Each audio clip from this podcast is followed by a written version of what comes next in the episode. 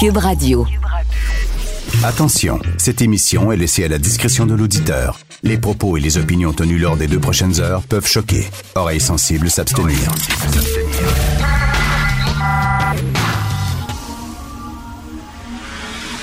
Martino. Richard Martineau. Politiquement incorrect.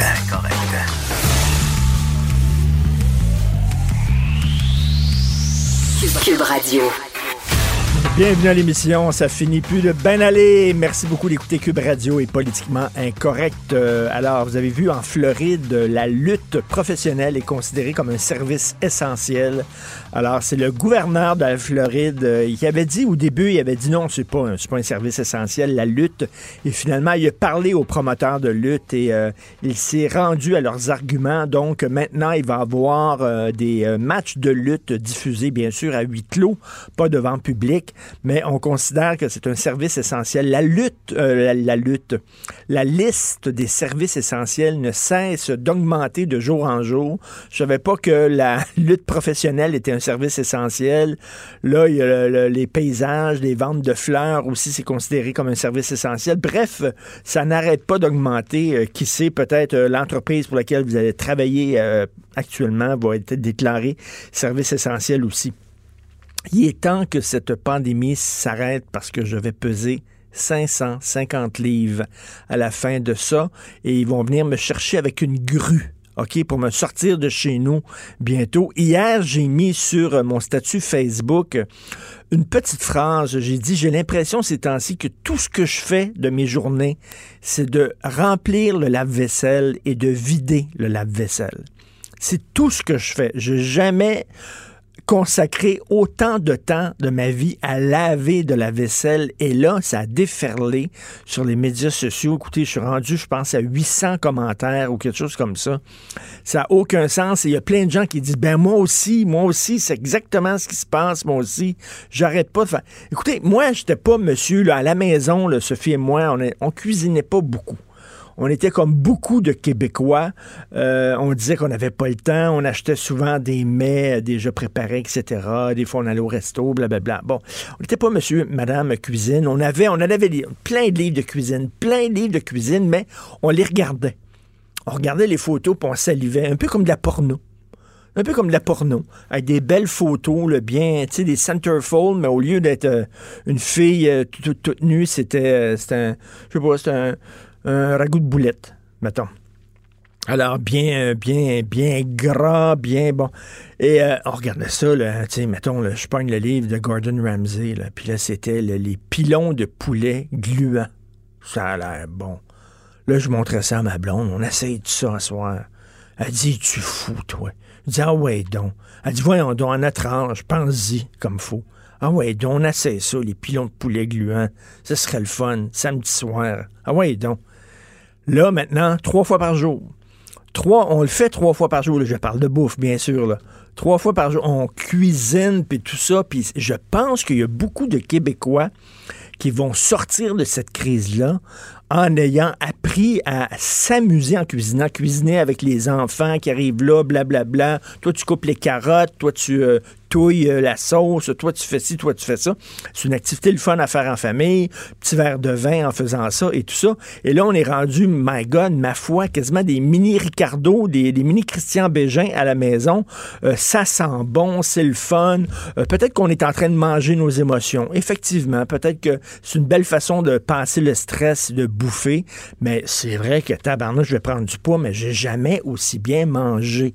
C'est une affaire qui est vraiment, je pense, qui va me rester après cette pandémie-là. C'est qu'on va avoir du fun à cuisiner et mes Christie de livres de cuisine que j'achetais et qu'on mettait dans le rayon et on, ça servait pas. Maintenant, ils servent. Il y en a qui ont des pages pliées parce qu'on aime cette recette-là, puis telle affaire, puis tout ça. Incroyable. Donc, je pense qu'il y en a beaucoup, beaucoup à la maison qui font ça. Euh, il va y avoir une flambée, une flambée de surpoids bientôt au Québec.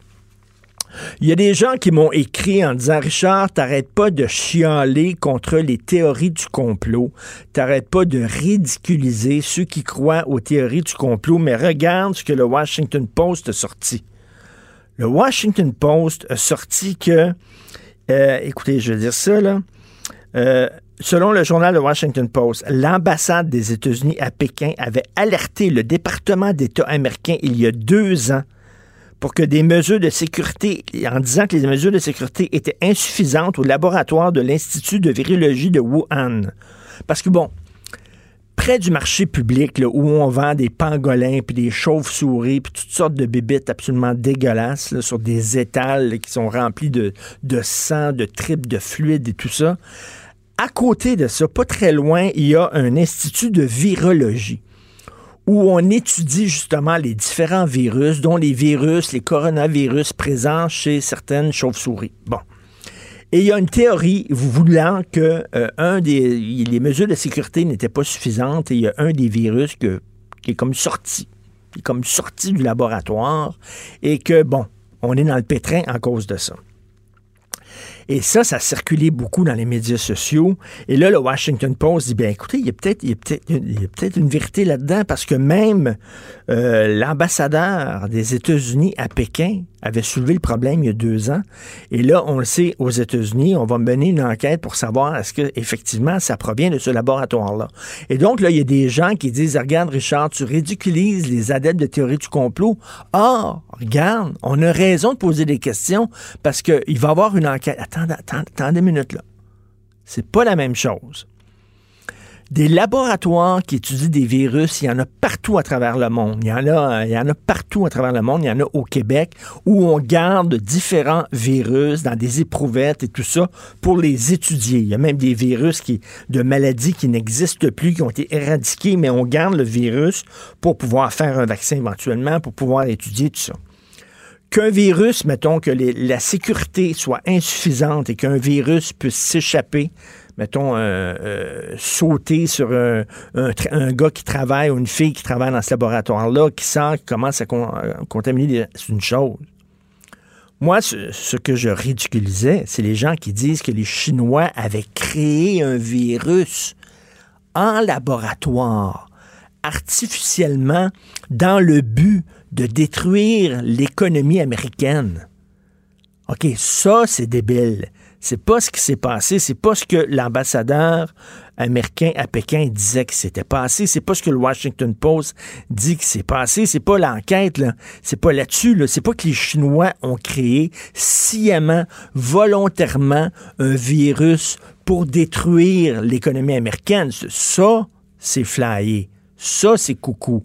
Mais le fait qu'effectivement, il y avait un institut de virologie, puis que peut-être il y avait eu des problèmes de sécurité, oui, je peux comprendre qu'effectivement, ça peut être, ça peut être, ça mérite d'être investigué, ça mérite d'être enquêté. Mais arrêtez pas, arrêtez de me dire que la Chine, il y avait, ils ont, mis sur pied comme euh, des, des, experts en virus, puis c'est une guerre bactériologique pour euh, foutre l'économie des États-Unis euh, par terre. Ça, je le crois pas, absolument pas. Vous écoutez politiquement incorrect. Pour nous rejoindre en studio. Studio à commercial cube.radio. Appelez ou textez. 187 cube radio. 1877 827 2346. Politiquement incorrect. Alors, nous parlons bien sûr d'économie avec Yves Daou, euh, directeur de la section argent du Journal de Montréal et Journal de Québec. Salut Yves. Bonjour Richard. Écoute, je suis assez d'accord avec, euh, avec euh, Mario Dumont qui dit que c'est peut-être pas le temps d'augmenter le salaire minimum alors que les PME ont de la difficulté vraiment à joindre les deux bouts qui tirent le diable par la queue et on leur impose maintenant de payer davantage leurs employés. C'est peut-être pas l'idée du siècle. Hein? En fait, euh, je pense que tous les petits détaillants, les petits commerçants, là, euh, je les imagine à tous les matins, là, tu sais, qui s'en vont au bureau de poste, puis ils ouvrent leur petit casier, là, puis la chose qui s'empile dans leur casier, c'est des factures. Ben oui. Et, euh, et donc, c'est sûr que présentement, en confinement, n'oublie pas les petits détaillants et, et même les moyens, là, on s'entend, là, sont fermés depuis le 22 mars. Mm. Donc, euh, imagine-toi toutes les factures qui s'accumulent. Puis là, celles qui s'accumulent, qui, qui, qui, les frappent davantage que le salaire euh, minimum actuellement, c'est vraiment la question des loyers. Oui. Euh, et donc, là, ces gens-là, actuellement, continuent à avoir des, des, factures pour payer des loyers alors que leur, leur magasin est fermé, particulièrement dans les centres commerciaux. Euh, bon, tu sais, les centres commerciaux au Québec, c'est quand même euh, détenu par des grands propriétaires qui, probablement, au cours des 10-20 dernières années, ont fait pas mal d'argent. Ben oui. Et aujourd'hui, ils exigent encore que ces gens-là payent leur, leur loyer alors qu'il n'y a même pas de clientèle. Et donc là. Écoute, c'est extrêmement difficile. Je lisais là, euh, Renaud Bré, il y en a des Renaud Bré dans la province. Tu imagines le nombre de succursales de Renaud Bré et ils sont fermés, bien sûr, les librairies parce que c'est pas considéré comme un service essentiel. Et là, lui, euh, Blaise Renault, qui est le gros boss de Renaud Bré, qui doit tous les mois payer, euh, écoute, des millions de dollars en loyer. Regarde, ce matin, l'exemple, on a deux exemples euh, dans le journal ce matin. Là, prends les, les, la chaîne ou de, de magasins Panda qui vend des souliers. Là. Oui. Ils ont 24 boutiques euh, dans plusieurs centres commerciaux au Québec. Là. Eux autres, leur total de loyer par mois, c'est 190 000 par mois. Aïe, aïe. 190 000. Euh, et là, les, les, ce qui arrive, c'est que là, les centres commerciaux disent tout simplement, mais nous, ce qu'on va faire, c'est qu'il n'y a pas de problème, payez pas vos, votre loyer maintenant, on va vous le reporter. Donc, on va devoir, ils vont quand même devoir payer leur loyer dans trois, quatre mois, mais les revenus qu'ils vont avoir perdus, ils vont jamais les récupérer pendant ces trois mois-là. Ben non, ben non. Puis tu sais, ça va prendre, ça va prendre du temps, là. hier, Trudeau a annoncé euh, justement euh, qu'il y aurait une aide pour payer les loyers de ces petits détaillants-là, mais au lieu de donner l'argent aux petits détaillants, il va les donner aux propriétaires des centres commerciaux qui disent qu'ils vont refiler le rabais. Mmh, ouais. Moi, j'ai hâte de voir ça pour, euh, pour ces gens-là. Là. Donc, euh, plusieurs prévoient là, que dans ces centres commerciaux-là, la journée que ça va ouvrir, là, tu, vas avoir plusieurs fermetures. il y en a un qui dit que ça va tomber comme des mouches, ça va ah être une hécatombe. Là. Et, euh, mais peut-être que le, commerce de détail va complètement changer aussi avec cette crise-là. Mais pour le moment, les petits détaillants sont inquiets, ils, ont, ils sont épuisés. Puis euh, moi, je voudrais pas être à leur place euh, présentement. avant la crise à Montréal, ne serait-ce qu'à Montréal, tu promenais sur la rue euh, Laurier, la rue Saint-Laurent, la rue Saint-Denis, c'était fermé, il y avait plein, plein de boutiques fermées. Là, on parle d'avant la crise. T'imagines, pendant la crise, écoute, il va y avoir des, des, boutiques placardées, puis là, mets là-dessus les restaurants. Il y, a, y a, y a plein de restaurants qui passeront pas à travers. Non, on est sûr. Puis pense à la rue Sainte-Catherine. Euh, tu sais que la Caisse de dépôt et sa filiale euh, immobilière qui s'appelle Ivanhoe Cambridge ont quand même euh, déjà avant la crise pensé à investir, ils l'ont fait, là, investir un milliard au centre-ville de, de, Montréal, Place Ville-Marie qui a été rénovée, ben oui. Santé etc. Euh, écoute, des gros investissements, euh, mais euh, on verra le, retour à, la normale si ça se produit dans les prochains mois. Là, comment le commerce de détail va, va se comporter. Est-ce que les gens vont se garocher dans les centres d'achat et dans les magasins pour se, dépenser ce qu'ils n'ont pas dépensé pendant trois, quatre mois. Je sais pas euh, où les gens vont dire, ben écoute, on a perdu, on a perdu beaucoup d'argent, on va serrer la ceinture. Je parlais tantôt là, que moi, je me suis mis, euh, eh ben, à la maison, on s'est mis à cuisiner beaucoup, là, parce qu'on allait beaucoup dans les restaurants, puis on s'est mis beaucoup à cuisiner. Ben moi, là, on va continuer à cuisiner à la maison. Je, vais aller moins dans les restaurants. Je pense que j'ai pris une habitude de vie et il y a beaucoup de gens comme ça. Écoute, ça va être difficile pour les, les magasins, les restos et tout ça. Mais en plus des, des, restaurants, je suis certain que tu fais comme euh, comme moi. À un moment, tu vas faire un tour à la SAQ. Et euh, juste euh, te, rappeler, te, rappeler aujourd'hui, peut-être une bonne nouvelle dans tout ça, c'est que la SAQ va reporter toutes ses hausses de prix. donc, à tous les années, la SAQ, ce qu'ils font, c'est que en mai et en novembre, ils acceptent que leurs fournisseurs augmentent leur prix. Or, l'année dernière, la SAQ avait réduit le prix de 43 sous sur 500 produits, puis avait augmenté à pas mal de 29 sous sur 600 autres produits. Et donc, euh, mais là, ils ont décidé de renoncer complètement à la hausse. Euh, donc, euh, c'est quand même une bonne nouvelle pour les consommateurs qui Très considèrent que c'est le seul endroit présentement où ils peuvent aller. Ah euh, moi, les gens là, qui disent c'est pas un service essentiel, la vente d'alcool, je suis ah, désolé. c'est une bonne chose. c'est un service très essentiel. Écoute, les courtiers qui demandent aux assureurs de faire leur part. Écoute, ça, on le sait là. Euh, déjà en début d'année, je sais pas si c'était comme moi là. Moi, je, au début de l'année, je regarde mes augmentations de primes, et là, c'est toujours la même chose. C'est une augmentation de 15 à 20% de tous les assureurs, l'habitation, l'automobile. Tu les appelles et ils te disent Ah, c'est parce qu'il y a eu des accidents, il y a eu des inondations, etc. À un moment, vous devez payer. Mais si tu négocies bien, ils te l'enlèvent. Mais là, la question, c'est qu'en pleine période de pandémie, il y a beaucoup de gens qui ont renoncé à des augmentations. Là. Euh, et là, les assureurs continuent.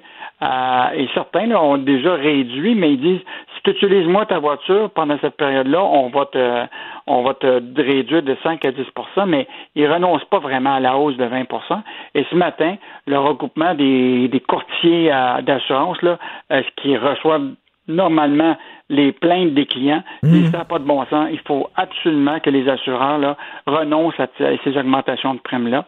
Et donc, euh, parce qu'évidemment, je suis certain que plusieurs ont encore leur voiture euh, dans leur stationnement puis qui ne bougent pas depuis euh, ben plusieurs semaines. Ben oui. Et, et, donc, donc, je pense que ce serait bienvenu des comme des banques, ben, les assureurs qui fassent leur part dans le cadre de la pandémie. Tout à fait. Les oubliés de l'aide fédérale. Oh, en fait, euh, ça, je veux juste te dire que bon, on avait fait ça, tu t'en rappelles, euh, à un moment, les ceux qui devaient recevoir leurs 2000 dollars. Oui. Euh, mais dans les règles, souvent, il y a des gens qui ne peuvent pas recevoir cette aide-là. L'exemple qu'on a ce, ce matin, c'est justement ces, ces jeunes travailleurs de bars et des restaurants qui souvent travaillent un peu l'été, puis le reste du temps, ben évidemment, ils décident d'aller voyager. Alors là, le problème, c'est que quand ils reviennent, ils n'ont pas eu les revenus nécessaires pour justifier d'obtenir le 2000 dollars. Okay. Donc, il y a beaucoup de travailleurs de ce type-là dans la restauration et les bars qui euh, malheureusement n'auront pas le 2000 dollars. Ben, c'est-à-dire ceux qui faisaient ça à temps plein, oui, vont l'avoir parce qu'ils ont des revenus suffisants, oui. c'est ça? C'est ceux qui n'ont pas eu de revenus suffisants parce qu'ils ont quitté le, le, Québec pendant une période. Tu as beaucoup de ces jeunes-là. Hein? Oui, ben c'est oui. ça que je te disais la dernière fois. Là, les milléniaux, là, c'est leur première crise financière. Hein? Hey, eux, autres, là, eux autres, le surfaient le vent dans le dos, là, Yves. Là, eux autres Ouais. avaient le- l'embarras du choix quand c'était le temps de se magasiner une job. Il y avait le gros bout du bâton avec la pénurie de main-d'œuvre et ça a pris trois semaines pour que tout change. En fait, c'est, tes petits lapins, là. Oui, oui. Ah, ah, donc, mais les petits lapins ont les oreilles pas mal en bas de ce temps-ci. Oh non, donc, écoute, euh, c'est pas drôle là, pour eux autres. Là. Puis même dans les startups, euh, tu sais, t'es- toutes ces entreprises-là qui, euh, normalement, là, euh, tu sais, vivaient de, de, d'aide et tout ça, là, puis qui avaient pas souvent de revenus, ben là, ils se retrouvent souvent à ne pas être éligibles à ces programmes-là euh, parce qu'ils n'ont pas eu de revenus, parce qu'il faut que tu justifies des revenus pour de, de ou des, des, des dépenses de salaire pour euh, et des fois c'est cyclique ces, ces entreprises là et donc aujourd'hui on a à la fois certains startups ou des ce qu'on appelle des pousses là à Mm. des PME qui n'ont pas accès. Puis tu as ces travailleurs là souvent là qui euh, euh, qui naviguent à, à travers ça. Mais c'est souvent des bassins de milléniaux qui sont là-dedans. Et donc euh, ils vont peut-être euh, devoir euh, retourner chez, chez leurs parents En tout cas, écoute, euh, là, tu parlais, là, je reviens pour les magasins de détail. Là, tu sais, on, on, prend des, on prend des bonnes habitudes aussi pendant cette crise-là. Ah, Regarde, moi, j'avais tout le temps le réflexe, j'aime beaucoup lire, j'achète beaucoup de livres. J'avais souvent le réflexe de, de commander mes livres par Amazon, OK? Euh, C'est un réflexe que j'avais. Et cette semaine, j'avais le goût de lire un livre. Et là, j'ouvre Amazon, tout à coup, je dis non. Non. Alors, je l'ai fait venir parce que les librairies québécoises, en fait, moi, c'est la librairie euh, Gallimard euh, sur la rue Saint-Laurent qui a un service de livraison. Et j'ai dit, écoute, je vais, en- je vais encourager euh, mes, euh, des commerces locaux ici et euh, je vais faire venir mon livre par, par, des, par les librairies d'ici. Et euh, effectivement, c'est un réflexe que je, que je vais développer par après, que je n'irai pas automatiquement sur Amazon. Je sais pas si tu as remarqué, le samedi dernier, le journal a fait euh, deux pages dans lesquelles il disait voici un produit québécois, voici un produit américain que vous ne devriez pas acheter. Écoute, Et les Yves, Québécois ont été allumés par ça. Écoute, on l'a pris, on l'a, on l'a tagué sur le, sur le frigo, ce spread-là que vous avez fait. C'était tellement génial. Et de- maintenant, le jus d'orange, c'est du jus d'orange Oasis que j'ai acheté suite à votre, justement, à votre reportage parce que c'est un jus d'orange ici, fait au Québec. Et écoute, c'était particulièrement une sacrée bonne idée de faire ça. Et, Un euh, nouveau réflexe qui- que probablement les Québécois vont prendre à la sortie de cette crise. Tout à fait. Il faut acheter local, c'est très important. Merci beaucoup, Yves. Bon week-end. Merci, Yves Daou, directeur de la section argent du Journal de Montréal, Journal de Québec. C'est ça, ils avaient fait deux pages avec, mettons, des huiles d'olive, du jus d'orange. euh, écoute, toutes sortes de produits là euh, qu'on achète euh, quotidiennement et on dit, regarde, ça, ça vient de l'étranger. Ça, c'est un produit québécois. Si c'est le même prix, why not? Pourquoi pas, why not, peanut, comme on dit. Si c'est le même prix, ben là, effectivement, moi, je regardais ça, ben oui. Maintenant, la prochaine fois que je vais acheter du jus d'orange, je vais acheter du jus d'orange fait ici, du jus de pomme fait ici, euh, de, l'huile d'olive fait ici, euh, de l'alcool fait ici, des spiritueux fait ici, pourquoi pas? Et c'est un, réflexe, je pense, que on a pris, qu'on a développé et qui va perdurer, je l'espère, après la crise, d'acheter local, d'acheter québécois. Il me semble que ça tombe sous le sens. Politiquement incorrect. À Cube Radio et sur LCN, le commentaire de Richard Martineau avec Jean-François Guérin. Cube Radio.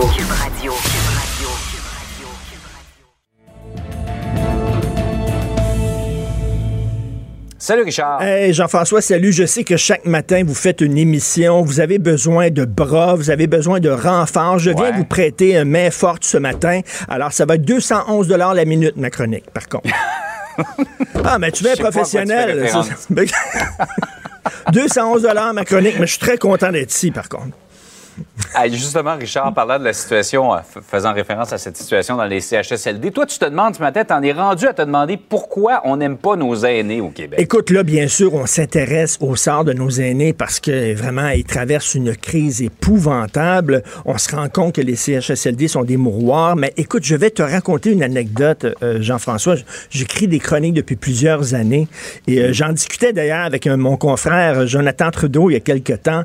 Chaque fois qu'on écrit euh, sur les animaux maltraités dans les chenilles, écoute, on a des commentaires de lecteurs et tout ça, c'est incroyable. Et quand on écrivait justement sur les vieux euh, qui étaient qui recevaient pas les traitements qu'ils euh, qu'ils méritaient, quelques commentaires. Moi, j'ai toujours eu l'impression que les gens étaient plus touchés par le sort des animaux domestiques que par le sort des personnes âgées. Et écoute, la fameuse phrase là, qu'on disait avant Tasse-toi mon oncle et maintenant c'est rendu OK boomer.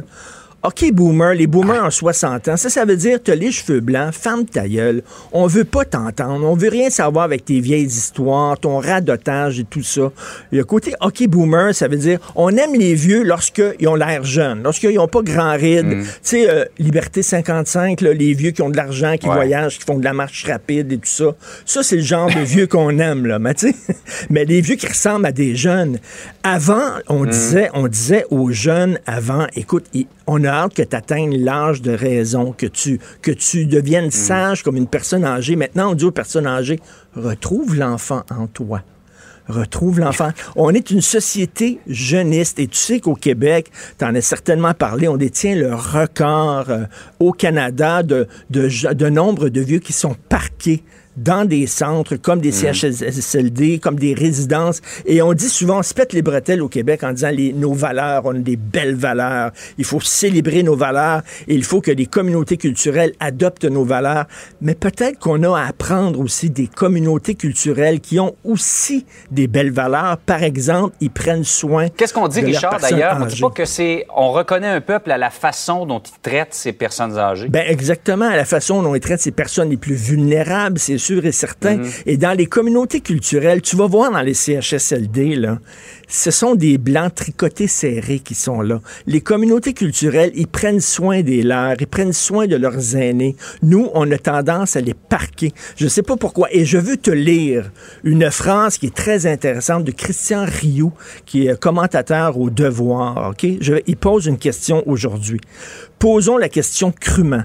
Est-il normal que dans une société comme le Québec, on s'inquiète plus de l'aide à mourir qui ne concerne qu'une infime minorité de la population que de l'aide à domicile qui nous concerne tous, sans exception? Comment ça se fait qu'on ne s'est pas intéressé assez à nos vieux? On dirait qu'on on n'aime pas nos vieux. OK, boomer, femme ta gueule, on s'en fout. Écoute, le nombre de fois, moi, je parlais à des milléniaux et euh, je parlais, je sais pas, de, de, de, de- de pièces euh, importantes ou de euh, morceaux de musique importants, les belles sœurs de Michel Tremblay. Je connais pas ça, j'étais pas né. Ben oui, mais Mozart, moi, je connais ça, puis j'étais pas né dans le temps de Mozart, on va dire. Tu sais, quand même. Beethoven, je connais ça, puis j'étais pas Ouais. né. C'est comme si tout ce qui était avant leur naissance n'a aucune importance. N'existe Euh, pas. N'existe pas. Donc, quand même, j'espère qu'on dit qu'on on va apprendre des choses de cette crise-là. J'espère que soudainement, on va apprendre que les vieux, c'est important. C'est pas une tare d'être vieux. Par ailleurs, Richard, euh, de plus en plus d'informations nous parviennent de Chine sur la façon dont l'épidémie a commencé, sur le nombre de morts. On, vient d'en rajouter là, euh, beaucoup de morts qui n'avaient pas été comptabilisés au départ. Est-ce que le Canada devrait hausser le ton contre la Chine? Ben oui, alors hier, hein, d'ailleurs, hier, l'Angleterre et euh, la France ont haussé le ton contre la Chine en disant, écoutez, là, on, veut des comptes, on veut que vous rendiez des comptes. Emmanuel Macron qui a fait une entrevue, qui a accordé une entrevue au Financial Times et a dit il y a des choses qui se sont passées en Chine qu'on ne sait pas. Il ne faut pas être naïf en ce qui concerne la gestion de la pandémie euh, par la Chine. Il dit nous autres en démocratie, euh, Emmanuel Macron dit dans la démocratie, il faut être transparent. Euh, on se fait critiquer, les autorités, on doit rendre des comptes. Lorsqu'on arrive avec des chiffres, les journalistes vont vont vérifier ces chiffres-là pour voir s'ils sont vrais, s'ils sont véridiques. En Chine, c'est pas comme ça. En Chine, il n'y a pas de liberté de presse, il n'y a pas de liberté d'expression. Donc, il lève la voix. Et là, au Canada, on flatte la Chine dans le sens du poil. Et ça, c'est la page couverture du National Post aujourd'hui. Il y a deux diplomates canadiens, euh, Guy Saint-Jacques, qui était diplomate en Chine pendant mhm. longtemps, David Mulroney, qui était ambassadeur en Chine pendant quelques années, qui disent, là, ça fait, là, on est en train, on est à genoux devant la Chine, c'est une position humiliante. Et là, ces deux-là disent, écoutez, il ne s'agit pas d'insulter le régime chinois et de déclencher une guerre diplomatique, mais reste qu'il faut tracer une ligne à un moment donné. Il faut leur demander fermement des comptes à la Chine en disant ça n'a aucun hmm. sens la façon dont vous avez géré ça. Donc, peut-être que euh, Justin Trudeau euh, devrait ajouter sa voix à celle de, celle de Donald Trump qui critique la Chine, celle d'Emmanuel Macron, celle hmm. de Boris Johnson, mais celui là, qui euh, remplace Boris Johnson, en disant, ben, écoutez, là, vous avez des comptes à rendre. Et là, vous savez, savez que. On n'a pas tout su. On n'a pas tout su de ce qui s'est passé, de comment tout ça a commencé, et on ne l'a pas su à temps, probablement. On ne l'a pas su à temps. Et là, il y a la ministre de la Santé fédérale qui dit Vous savez, les gens qui disent que la Chine ment au point de vue de ses chiffres de décès, c'est une théorie du complot. Je suis désolé, ce n'est pas une théorie du complot. Il y a vraiment des questions à se poser. Richard, bonne fin de semaine. Écoute, je viens de faire quoi, moi, là? là? 600, 700 pièces à peu près, là? Wow! C'est cool! Salut! Salut! Richard Martineau. Politiquement incorrect. Cube Radio. Justement, on parlait de Chine. Euh, qui de mieux pour en parler que Loïc Tassé, chroniqueur au Journal de Montréal, qui connaît très bien la Chine. Salut Loïc. Bonjour Richard. Et premièrement, là, ça, ça fait beaucoup jaser. Le Washington Post qui dit, ben écoutez, peut-être qu'effectivement, il y avait des problèmes dans la sécurité de l'Institut de virologie qui était justement à Wuhan. Sont en retard. Hein? Te souviens-tu, on en a parlé il y a deux semaines? Oui. Je te disais exactement ça. Euh, puis, si tu veux, parmi les spécialistes de la Chine, euh, on, on, on, en discute depuis des mois de ça. C'est quelque chose qui est connu, euh, qui a des possiblement des problèmes au laboratoire de Wuhan.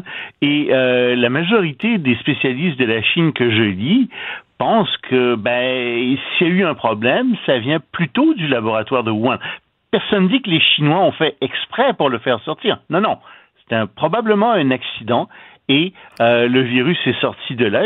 Puis bon, ben, c'est une hypothèse qui est une hypothèse qui est fondée. Ça ne veut pas dire que c'est véritablement ce qui est arrivé, hmm. mais c'est une hypothèse forte euh, et qu'il faut vérifier. mais là, mais là, là, il faut vraiment, là, tu sais, c'est pas que les Chinois ont créé en laboratoire un virus. C'est pas exclu pour volontairement euh, foutre l'économie des États-Unis à terre. Non, non, non, non, pas du tout, du tout, du tout. Non, non, non. C'est ce que tout le monde pense, c'est que c'est un accident. Oui. Euh, ça oui, mais qu'ils aient fait des manipulations de virus en laboratoire, hmm. très certainement, et que d'autres pays le fassent aussi, Très certainement, mais c'est sûr que euh, il y a des risques qui sont liés à ça, euh, mais qu'ils aient fait exprès pour le faire sortir. Non, ça, ça, je pense que effectivement, ce serait une théorie du complot. Et pour s'en persuader, on n'a qu'à regarder combien ça a fait mal à l'économie chinoise. Et encore ce matin, euh, les chiffres sont sortis sur l'économie chinoise et ils sont en, ils ont un, déficit, ils sont à moins 6%. Ça veut dire que la croissance est passée de 6% à moins 6,8%. Je ne sais pas si tu te rends compte, mais ça veut dire qu'ils ont littéralement presque perdu 13% de leur économie. C'est énorme. Euh, c'est énorme. Énorme, énorme, énorme, énorme, énorme. Euh, puis donc leur économie, donc c'est complètement euh, rabougri euh, de, de, de, tout ça. C'est ça, c'est ça que ça risque de donner, en tout cas à la fin de l'année. page couverture du National Post, dont deux diplomates, donc l'ancien ambassadeur canadien à Pékin, David Mulroney, qui disent il faut arrêter de flatter la Chine dans le sens du poil, il faut ah être ferme envers la Chine. T'en penses quoi? As-tu remarqué que le, premier ministre du Canada s'appelle Justin Trudeau? As-tu déjà entendu Justin Trudeau être dur et ferme envers qui que ce soit? écoute, c'est un bon gars. moi, je, écoute, il, c'est pas, euh, c'est pas du tout, du tout dans la personnalité de Justin Trudeau d'être dur et ferme. Et euh, s'il l'est, ça dure, euh, ça dure une demi-journée, puis ensuite euh, il revient à ses, ses bons sentiments à d'avant. C'est bien clair que on, on, est à genoux devant la Chine, comme devant l'Arabie Saoudite. Hein. La semaine dernière, il y a presque personne qui a commenté ça, mais on a reconduit le contrat de vente de chars ben oui. avec l'Arabie Saoudite. puis Champagne, le ministre des Affaires étrangères, est sorti en disant ah ouais, mais vous savez, c'est beaucoup plus mieux, c'est beaucoup plus clair comme contrat, etc. Hey! Eh vous avez conclu un contrat avec l'Arabie Saoudite, un pays dictatorial qui, qui, a un assassin à sa tête, qui est responsable d'une grande partie du terrorisme à travers le monde. Vous avez conclu avec ce pays-là une, une nouvelle entente. Mais, mais, mais c'est toujours le problème, c'est qu'on ne voit pas à long terme, on voit à court terme. Regarde, lorsque l'Afghanistan était en guerre contre la Russie, les États-Unis ont armé les moudjahidines afghans.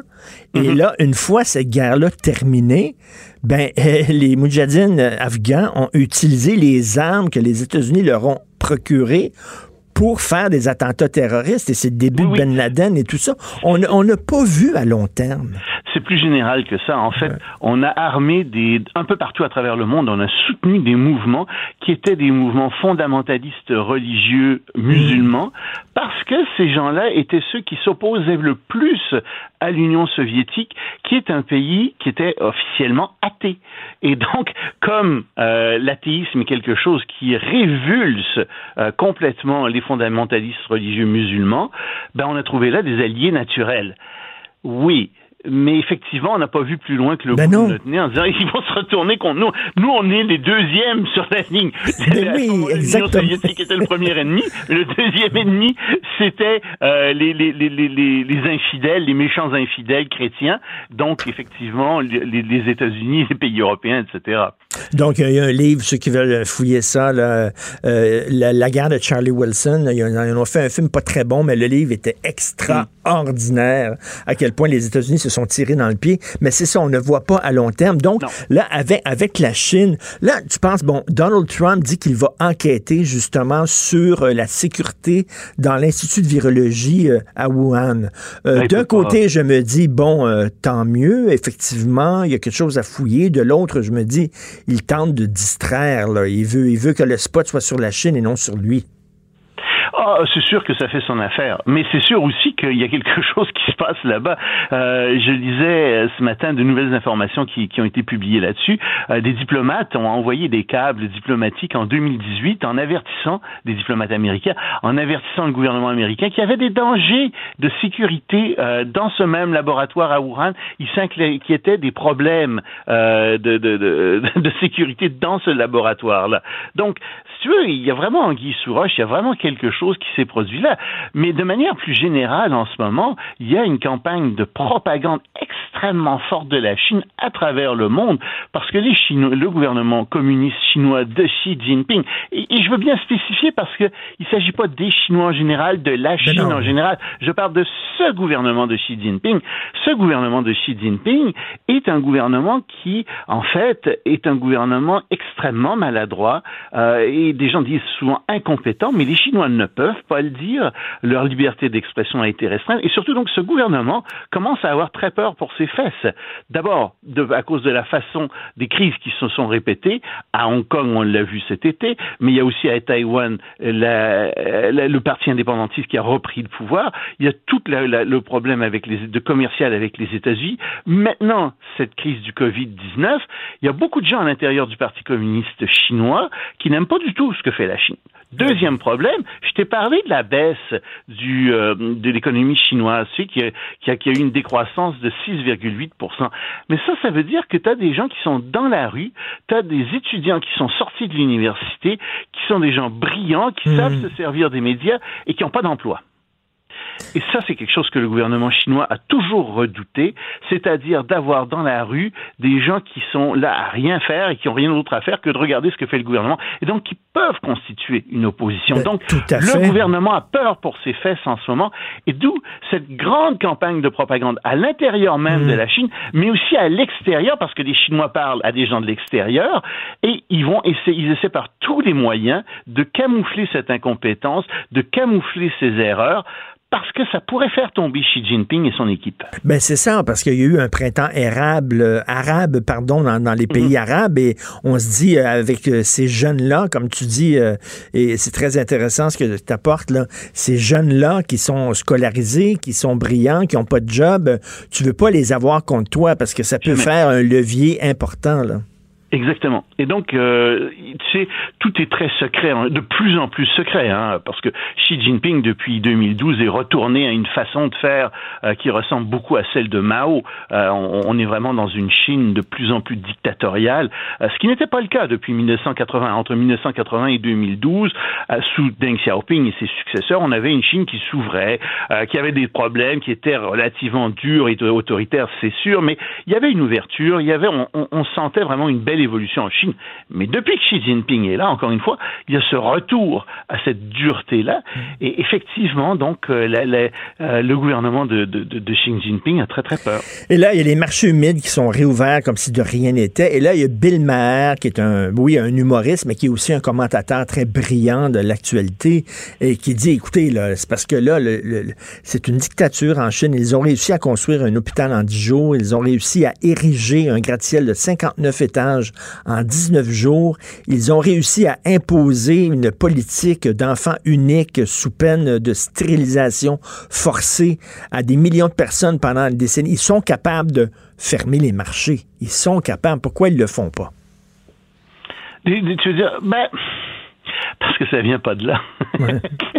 Parce que les marchés, je t'en ai, j'en ai parlé aussi, les marchés sont beaucoup plus propres qu'ils n'étaient dans les grandes villes. Euh, ce sont des marchés qui euh, ont des normes de, sanitaires qui finalement sont, sont, sont tout à fait correctes. Euh, c'est pas là, c'est pas de là que vient le problème.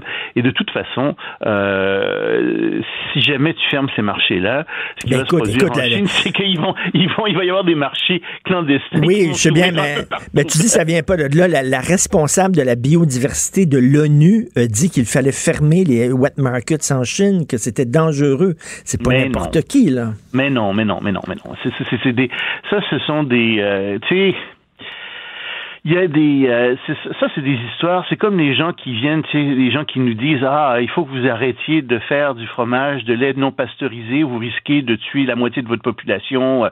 Ben non regarde c'est juste dangereux si t'es euh, pour les femmes enceintes et c'est dangereux pour euh, les personnes qui ont un système immunitaire déficient. Mais pour le commun des mortels, il n'y a aucun problème là-dedans. Alors, est-ce que vous allez arrêter de faire du fromage avec du lait euh, non pasteurisé sous prétexte de ça? Non, l'Europe entière en mange des fromages au lait non pasteurisé. On en mange au Québec, il y en a aux États-Unis. Entends-tu souvent parler de gens qui meurent à cause de ça? Non. Pourtant, dans les, t'as des gens qui disent, ah, mais non, mais c'est terrible, vous n'avez pas pasteurisé votre lait, il y a des microbes là-dedans. Ben oui, OK, on n'est pas dans une salle d'opération, euh, c'est pas les mêmes conditions qu'une salle d'opération d'hôpital, mais il y, y a aussi un certain délire sanitaire qui existe existe. Euh, puis tu sais, tu as voyagé à travers le monde, j'ai voyagé Tu sais, il faut faire attention. Non, mais même M. Fauci, le, le, le, docteur, le médecin américain, qui dit aussi, qui a dit qu'il fallait fermer ces marchés-là, qui, qui constituent un danger. Je pense pas que M. Fauci soit un expert de la Chine, puis je pense pas qu'il euh, se soit souvent promené en Chine. Euh, puis tu sais, M. Fauci, il y a toutes sortes de, de guerres qui existent là-dedans. Euh, regarde ce qui se passe, par exemple, en Afrique. Tu regardes, puis tu vas me dire, pourquoi tu m'amènes en Afrique, là, ça a à voir. Regarde bien.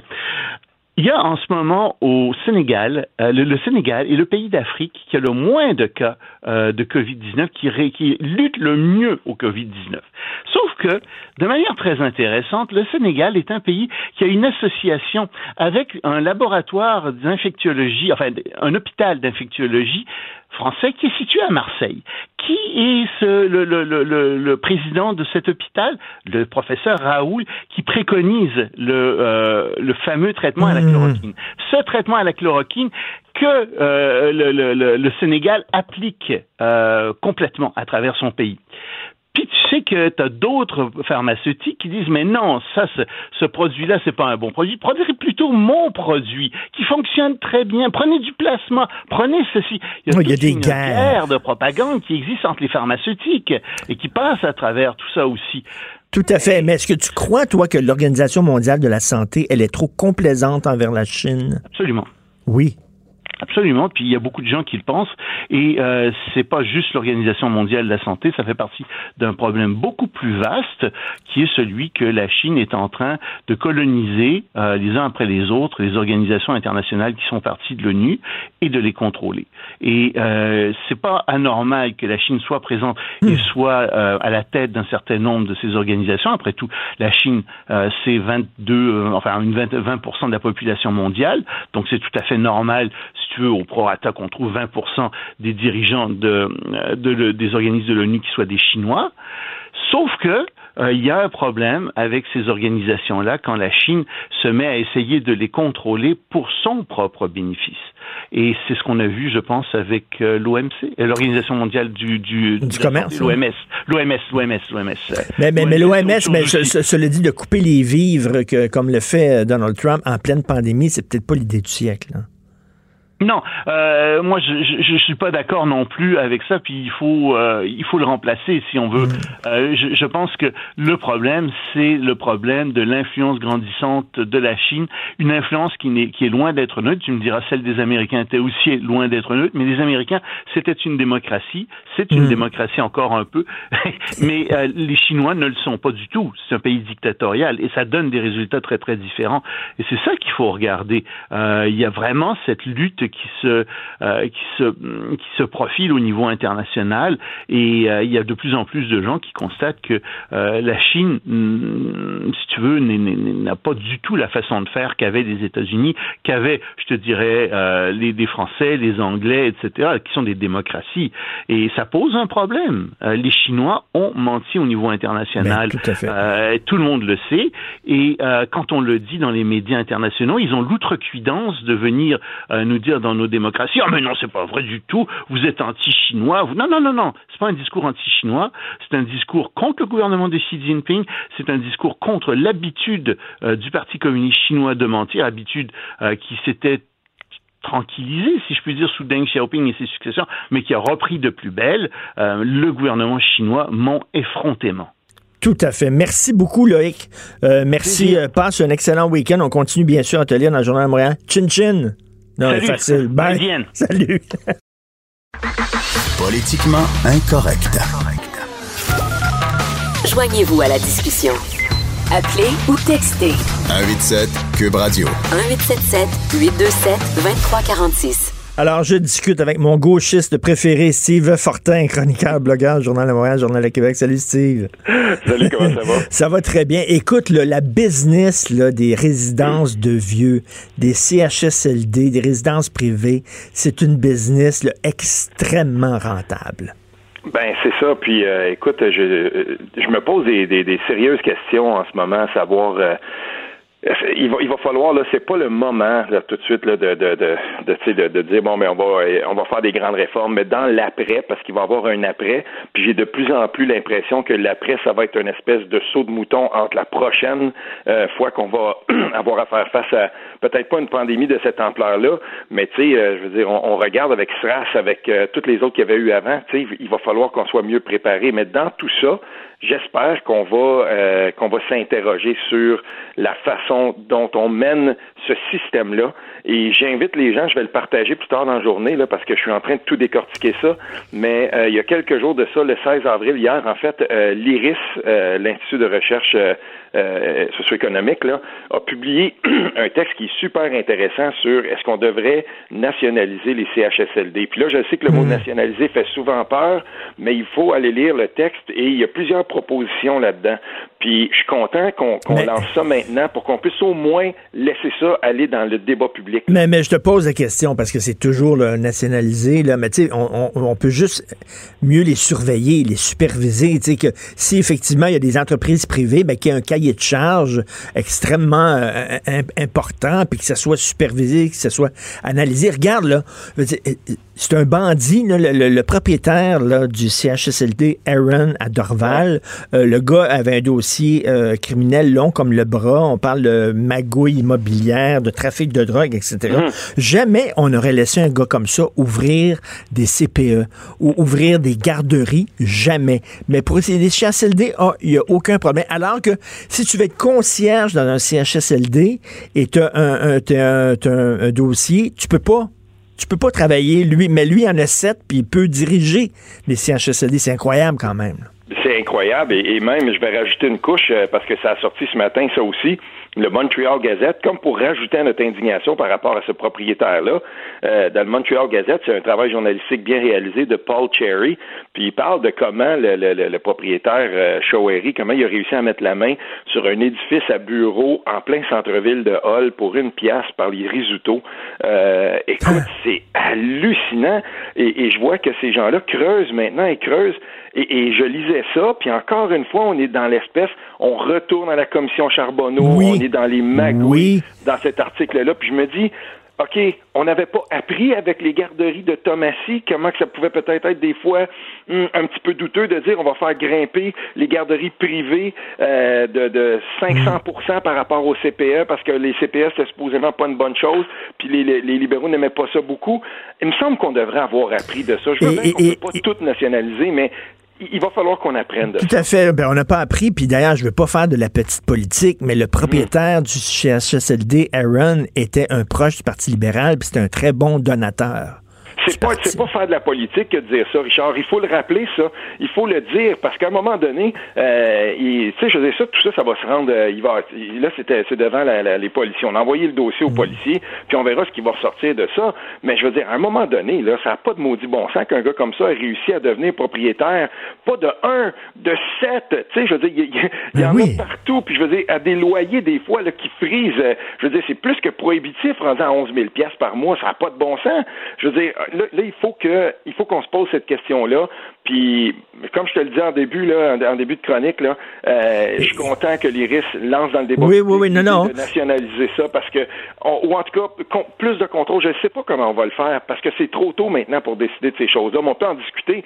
Puis dans notre discussion, j'espère qu'il y aura tout simplement l'option de dire, ben peut-être que c'est le temps qu'on enlève ça complètement des mains du privé, cette affaire-là. Et je reviens à M. Chouari, là. Euh, mm-hmm. euh, je veux pas tomber dans les théories du complot, mais cet homme-là a obtenu un pardon. Est-ce qu'il a obtenu un pardon euh, ben, euh pour euh, son histoire de trafic de drogue? Est-ce qu'il a obtenu un pardon parce qu'il était près des libéraux? Puis je sais pas, en tout cas, il faudrait fouiller ça. Là. Aïe, aïe, aïe, ouais, ça, je ne savais pas, j'ai pas lu ça, mais il y a une chose, en tout cas, en ce moment, c'est que plus les journalistes fouillent son passé, ben on en apprend des choses comme on apprend ce matin, euh, d'être capable de mettre la main sur un édifice.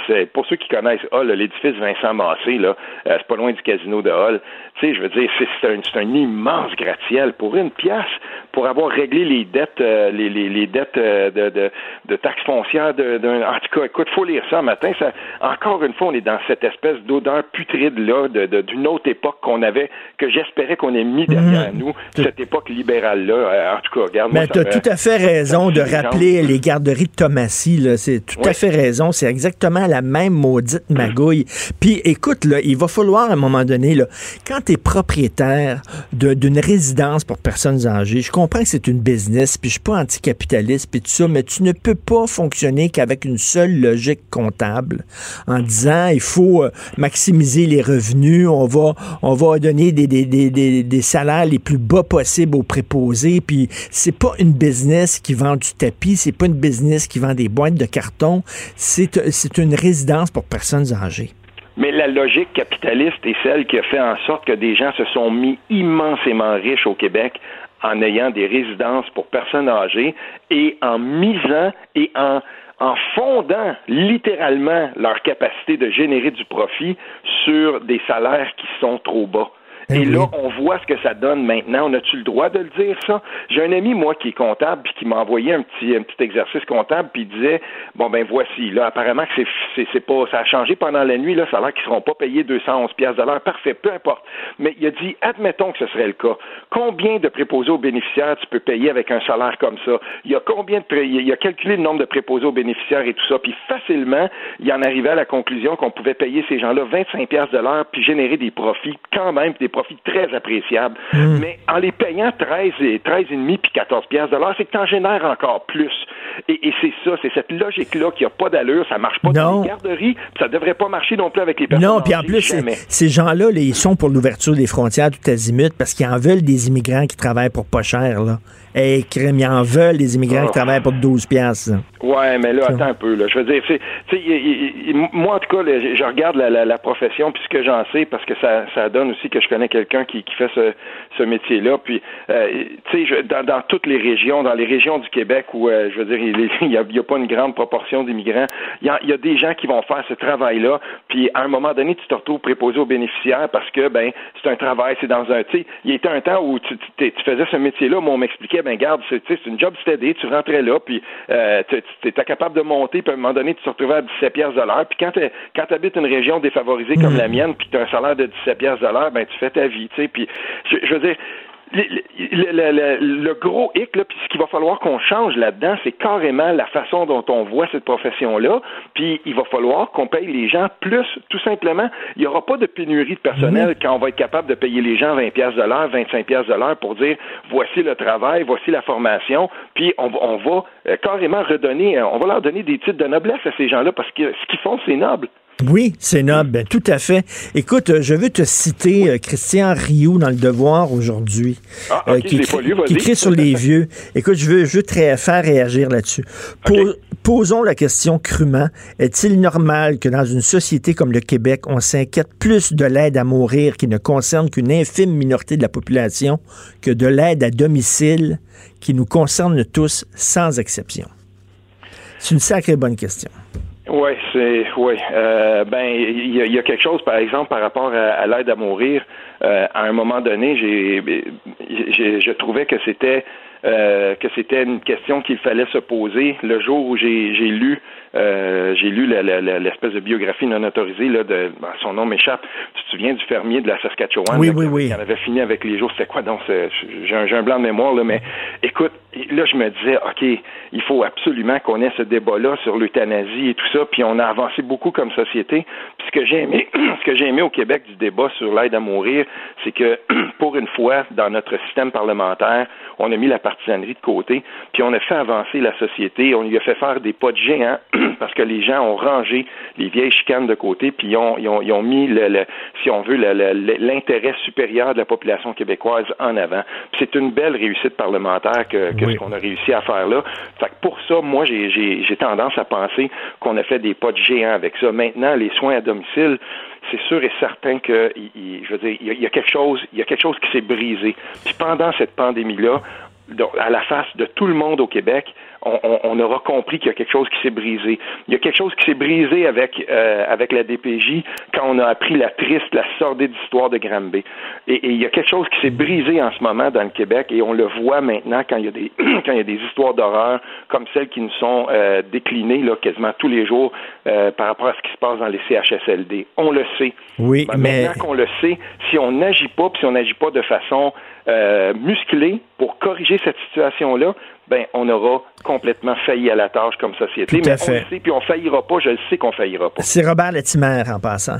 Euh, Robert Latimer, Latimer, mais, mais, mais j'ai rien contre l'aide médicale à mourir, mais je trouve qu'on aurait dû travailler aussi fort de l'autre côté à, Ben oui. à, tu sais, mourir dans la dignité et vivre dans la dignité. Et tra- Ah, ben oui. travailler sur les deux fronts.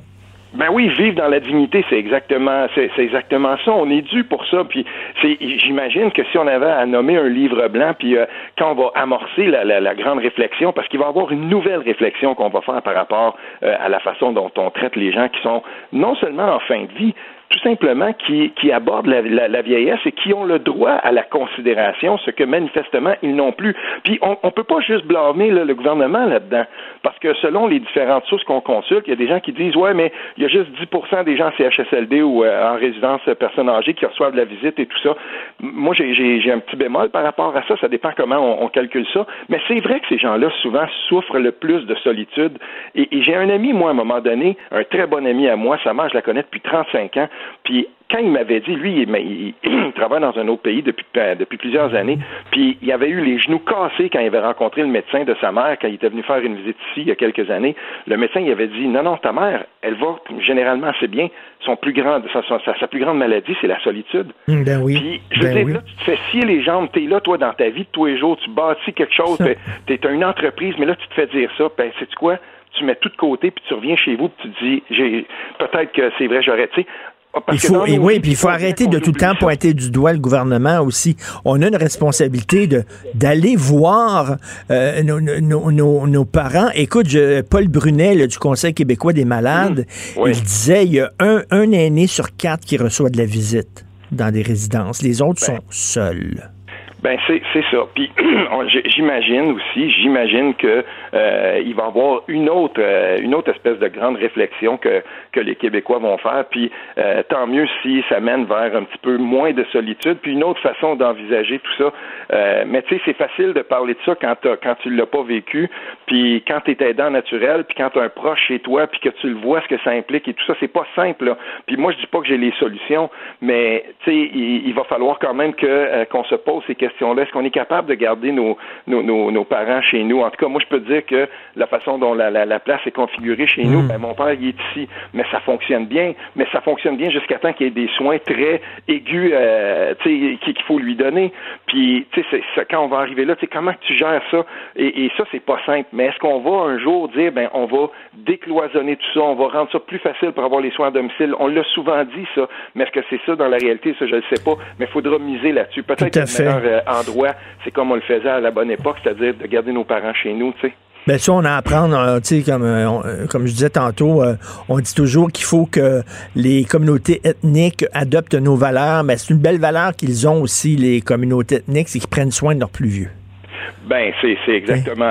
On, on le voit souvent, puis euh, et je connais moi aussi beaucoup de, de, de gens que dont les parents habitent là, qui ont des qui ont des maisons qui sont euh, bi ou intergénérationnelles, et, et euh, ben c'est ça. On verra comment euh, comment on va on, on va réussir à, à, à aller un peu plus. Moi, je l'espère aller un peu plus vers ça. Est-ce qu'on est capable de, de, de, changer un peu la façon de faire, puis euh, tendre vers ça. Moi, ça serait mon plus grand souhait. Maintenant, euh, dans l'après, dans l'après cette pandémie-ci, ben il va falloir qu'on se penche sur différentes questions, mais celle-là, c'est la plus pressante pour moi. Qu'est-ce Tout à fait. Et, et- écoute, rapidement, terminant rapidement, est-ce que, est-ce que Gaétan Barrette souffre d'une perte de mémoire? Parce que là, euh, il tente de refaire son image, mais c'est comme, tu sais, c'est quand même, la réforme Barrette puis l'austérité libérale, ça a quand même fait du mal au système de santé. Là.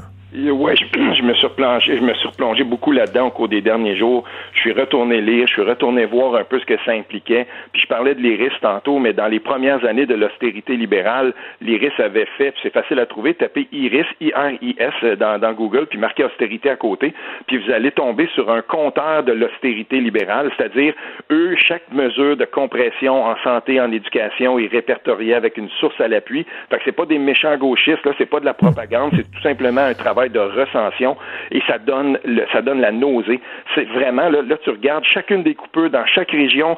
Tu sais, je veux dire, dans un petit journal de région, ça pouvait générer une manchette, puis on disait bon ben là on a coupé dans l'aide aux devoirs, puis euh, ça c'est ça, on a sauvé tant. Mais quand tu regardes ça, puis tu peux y aller par thème, choisissez la santé, puis aller voir les compressions libérales en santé, et, et on se rend compte que euh, M. Arcan disait qu'il voulait poser des questions, qu'il voulait rappeler la chambre, puis qu'il voulait être capable d'aller euh, d'aller poser des questions. Ben moi la question que j'ai à lui poser c'est celle-ci. Euh, Allez-vous à un moment donné au moins admettre que l'austérité libérale a fait le plus mal en santé? Écoute, euh, il devrait se garder une petite gêne avant de faire la leçon, les libéraux. C'est ces sa job, c'est sa job de Oui, oui. faire ça, mais tabarnouche qu'on a le goût de lui dire collectivement, tout le monde, allô, euh, ça fait mal tout ça. Tout à fait. Allô? Hey, bon week-end, mon cher Steve. Salut, salut, Salut. Steve Bye. Fortin, chroniqueur, blogueur, Journal de Montréal, Journal de Québec.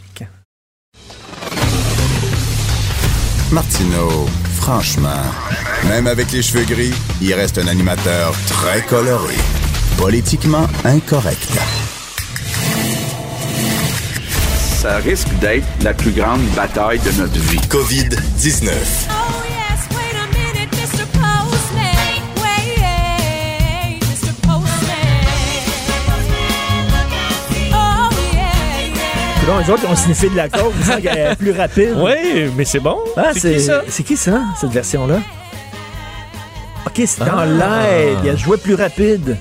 Mais c'est bon, bon. c'est bon, ouais. Parce que c'est notre facteur, euh, Vincent Dessureau, et on, et on se parlait tantôt euh, dans, dans la pause, et euh, toi aussi, tu manges autant que moi. Euh, oui, je suis viré au dessert, ce qui est pas. Je mange jamais de dessert. Puis là, euh, je me bourre des biscuits, des. Tu on fais des fait gâteaux? biscuits, des gâteaux. J'ai ça faire des gâteaux, puis je fais des gâteaux. Tu sais, de la pâtisserie, là. Où là, faut que tu là, si tu mets pas, là, là, faut, faut que tu mettes ça le bol, faut qu'il soit pas froid, là, parce que sinon, là, les œufs, ça va chier, là. là. Il faut mettre juste le sucre doucement, sinon, là, la meringue prend. Oui, oui. je suis pas capable, Faut ça. que tu pèses aussi. Ah là. oui, T'as l'air d'un trafiquant de coke. Une tasse de sac farine, ça marche pas parce que là, la farine, faut que tu l'écrases ou tu l'écrases pas. Euh, D'ailleurs, mon gâteau était. euh, c'était- bon? Non, pas du tout. C'était pas mangeable. mais c'est sucré. J'ai mangé pareil, mais c'était dur, dur, dur.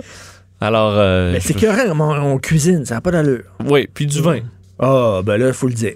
Du Faut le dire. mais c'est parce que là, j'ai pas l'habitude de me prendre des bouteilles de vin tout le temps avec du dessert. Fait que là, euh, je commande. de- de- à quoi on va ressembler en sortant du confinement? Un petit peu de vin en cuisinant, Oui, tu ben oui. manges avec un petit peu de vin, puis là, tu as un dessert. Tu, tu, tu vins de dessert. Ben, c'est que moi, Là, tu, regardes une série, tu regardes une série après ou un film. Tu fais un de vin en regardant ça? Gin tonic, entre autres, aussi, Gin des fois avant. Mais moi, souvent, je me dis, ah, je vais ouvrir, la, ouvrir la bouteille en cuisinant. Comme ça, elle va être ouverte. Sauf que là, si t'as fini trop tôt, ben là, ça te faut que t'en ouvres une autre pour le souper. Ben oui. Ben là, t'es. C'est le cercle vicieux, hein? Faut faire attention. on va avoir des cirrhoses en sortant de là. Il faut pas. Rajoutons. des, des, gros, des nez comme des betteraves. oui, oui. Non, on va éviter ça. Alors, donc, la session parlementaire suspendue jusqu'en mai. Oui, euh, c'est euh, ça s'est confirmé dans les dernières heures par Simon Jolin Barrette, euh, donc le leader parlementaire du gouvernement. C'est un peu évident, là, le Parlement va pas reprendre ses travaux tout de suite parce que la date qu'on avait donnée là, pour lors de la suspension le 17 mars, c'était le 21 avril, mais on juge que c'est pas approprié de revenir aussitôt. Alors ce sera le 5 mai euh, si tout va bien. Par contre, il y aura Richard des euh, des échanges via la technologie, là, donc par vidéoconférence entre les députés d'opposition et les ministres. Oh. Euh, D'ailleurs, Marc Tanguay, le leader parlementaire de, de l'opposition, qui disait quand même important là, dans la, la- la- c'est pas un caprice que l'opposition puisse discuter avec les ministres parce que ça peut amener aussi des, des, des- des pistes de solutions, ébranler certains concepts. Alors, je suis quand même d'accord avec lui. Euh, L'opposition a des gens compétents là-dedans qui peuvent amener des idées. Alors, il y aura des discussions via le, le- le web, mais sinon, pour ce qui est de l'Assemblée nationale, pas avant le 5 mai. Il y a une femme du Saguenay qui a reçu une deuxième contravention pour non-respect du confinement. Oui, Une deuxième contravention. Deuxième. Et tu, Bravo. et tu sais à quel moment elle a eu sa deuxième contravention? Non. C'est parce que les policiers allaient lui délivrer, lui livrer chez elle sa première contravention. et en cognant chez elle hier soir à 21h30 euh, à Chicoutimi, euh, donc les policiers se rendent sur la rue Tremblay là, à Chicoutimi pour donner un- un- une contravention à une dame d'une quarantaine d'années. Donc 1546 dollars avec les frais. Là, Euh, cogne à sa porte. Et là, il ouvre et il y avait un monsieur qui essaie de se cacher encore dans l'appartement, mais qui n'a pas le droit d'être là. Alors, euh, deuxième contravention, ça commence à, écoute, 3000 dollars en période de confinement, c'est beaucoup d'argent. Alors, euh, l'homme aussi a reçu une contravention, alors ça sort à coup de 1000. D'ailleurs, vous pouviez voir dans le Journal de Montréal, Journal de Québec ce matin, que c'est 3 millions de dollars en contravention qui ont été euh, remis là, à des récalcitrants Ben oui. au confinement. Écoute, c'est payant. 2147 Québécois, ben quand même, c'est payant pour... Euh, mais il n'y avait rien qu'une personne dans sa maison. Oui, une pas, personne. c'était pas le party, là. Une personne. Mais euh, en fait, on ne sait pas pourquoi elle avait eu la première. Euh, Est-ce que c'était la même chose? Est-ce que c'était le même homme? Euh, Est-ce qu'il est allé à un party?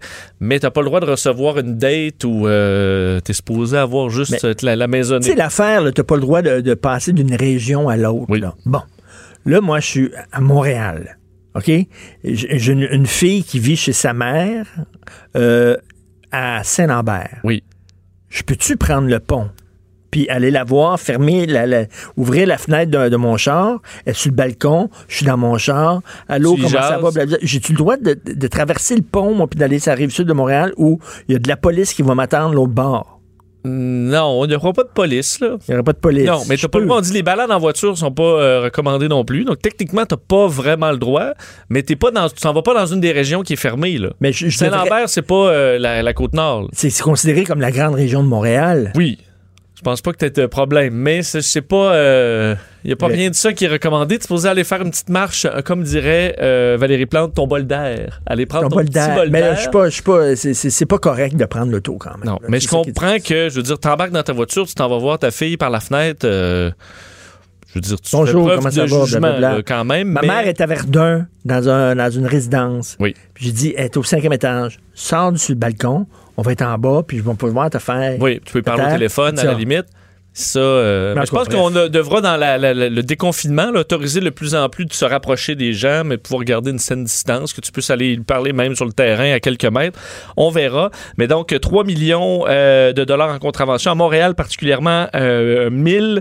Et ce qui est intéressant à plusieurs endroits, c'est des. euh, Tu sais, il y a des cas de pushers qui se font pogner parce qu'il y a un attroupement là, de gens qui achètent de la drogue. Ben oui. Alors là, tu peux les arrêter pour la drogue, mais tu peux en plus leur donner des 1500. Comme il y a eu des cas de vol, des, de vol dans des voitures, et on leur donne de- des contraventions pour attroupement parce qu'ils se retrouvent ensemble à essayer de défoncer une voiture. Alors les policiers, ça leur donne quand même un outil intéressant pour tous les crimes où Puis les ça, ça rapporte de l'argent à la municipalité. Exactement. Ah, là, tu, me fais plaisir, tu vas parler de la Chine. Ben oui, un peu de Ah. Chine parce que tu as vu cette, euh, ce changement euh, de, de- de- de bilan euh, qui est révisé à la hausse en Chine. 1300 décès supplémentaires. Donc, ça fait monter le bilan pas mal parce que c'est 4632 maintenant le bilan, le bilan des décès enregistrés en Chine. faut dire que, écoute, 4632, c'est deux jours aux États-Unis maintenant. Ça nous rappelle que les chiffres nous paraissaient impressionnants en Chine au début, euh, mais là, on est rendu dans des chiffres pas mal plus élevés. Est-ce qu'on va reviser encore à- quelques reprises ces bilans-là, parce que c'est quand même pas beaucoup là, euh, avec la- l'ampleur de la, de la catastrophe, 4632, mais ça a été révisé. La Chine dément, Richard, toute dissimulation Ben oui. euh, de chiffres. Ils ont dit jamais il y a eu de dissimulation. Ben non, jamais. Nous n'autoriserons jamais de Ben dissimulation. non. On a reconnu des retards, des imprécisions, des omissions, mais seulement parce que c'était euh, l'engorgement dans les hôpitaux. Ben oui. Et qu'ensuite, on a euh, pu retravailler.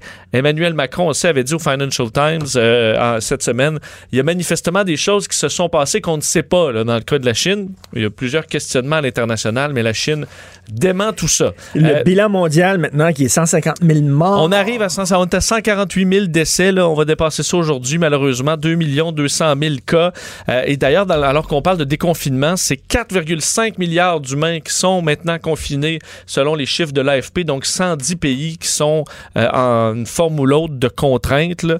Alors qu'en Allemagne, les nouvelles sont meilleures. On annonce que la pandémie est sous contrôle et gérable en Allemagne, qui ont quand même été un des pays où, a fait le- où on a fait le plus de On va commencer à rouvrir les écoles à partir du 4 mai.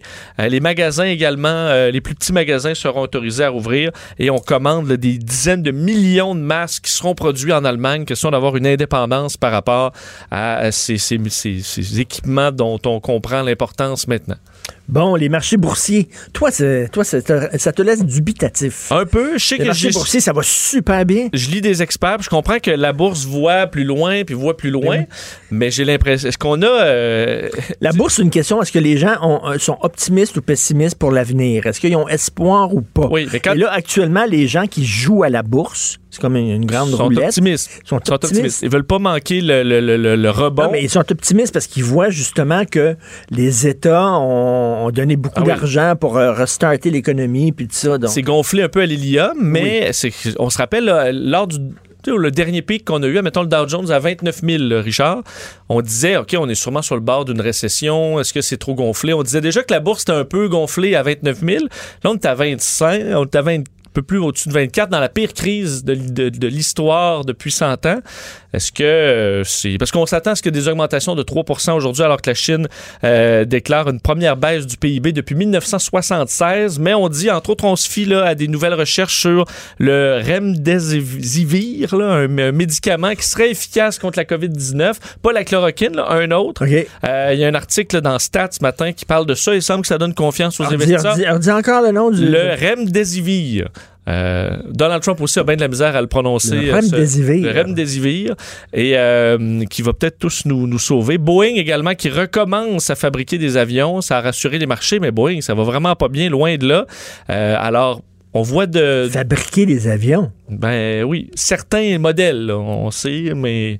Écoute, ça, c'est la dernière affaire. là. Quand là, les gens vont pouvoir prendre l'avion, on va pouvoir se dire c'est terminé. Tout à fait. C'est la dernière affaire qui va être permise de prendre l'avion. Ben des gros shows, là.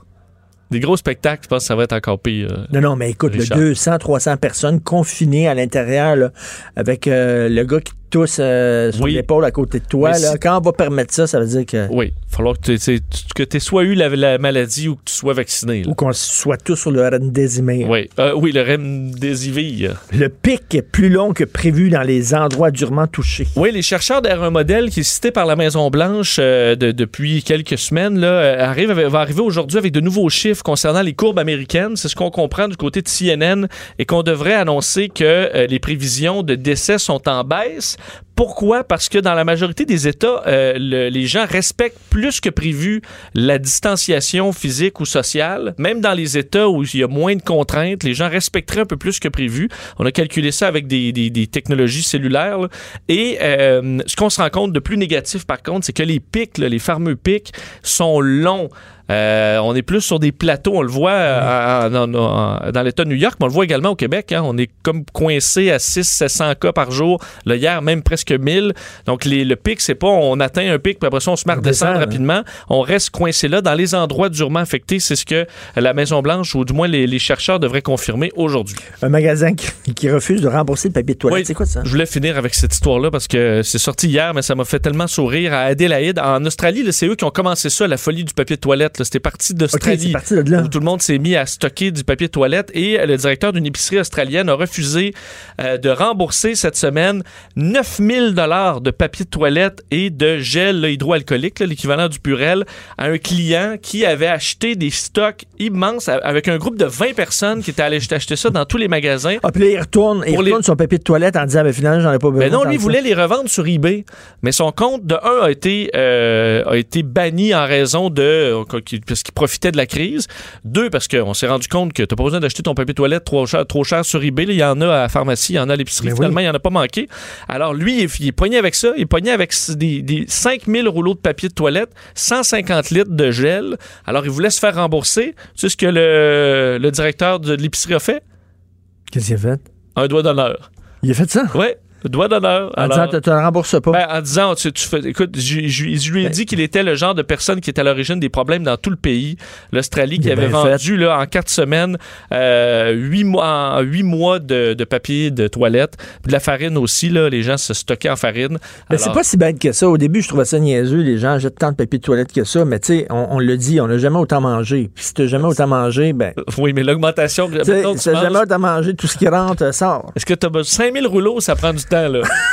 Pour une famille de trois, là, 5000 rouleaux, c'est du gros double euh, ou triple, là, des gros rouleaux. Mais ça dépend. Il y en a qui prennent rien, qui ils se contentent de deux, trois petits carrés, puis il y en a d'autres, écoute, ils ville de Déroule- ben là, ils vont, ils déroulent ils ça. vont là. pouvoir dérouler, mais ça va y avoir coûté 10 Ça 000 dépend piastres, c'est par qui. contre, faire le fin finaux. Là. Hein? OK. Ça fait du bien, ça, quand même, en temps. Merci, ben, euh, bonne pâtisserie Merci, toi ce week-end. Va aller te chercher des petits brownies. et bon vino. Merci beaucoup, Vincent. Politiquement incorrect. Martineau, il aurait pu être humoriste. Mais comme l'actualité n'est pas toujours drôle, il a préféré animer Politiquement incorrect. Cube Radio.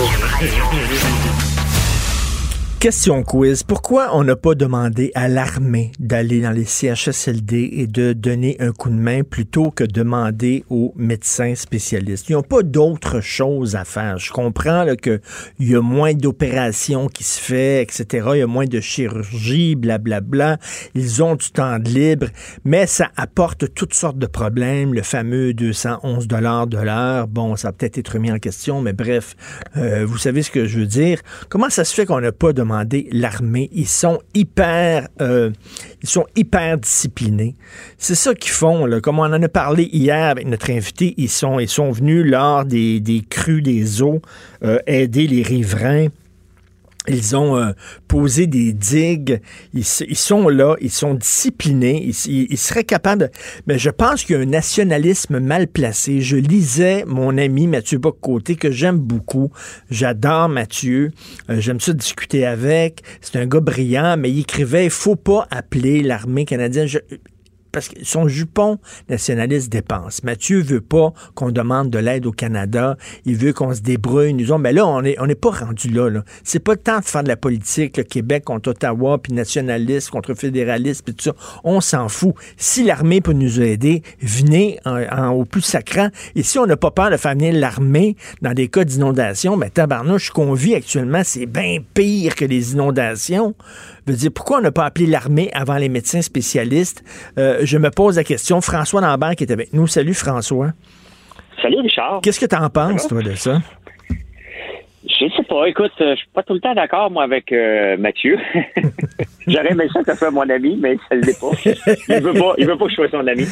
Euh, tu sais, à un moment donné, c'est qu'on paye quand même pour cette armée-là. On paye ces gens-là et ils vont aider partout dans le monde et là, on a besoin d'eux. C'est ici maintenant qu'on a besoin d'eux.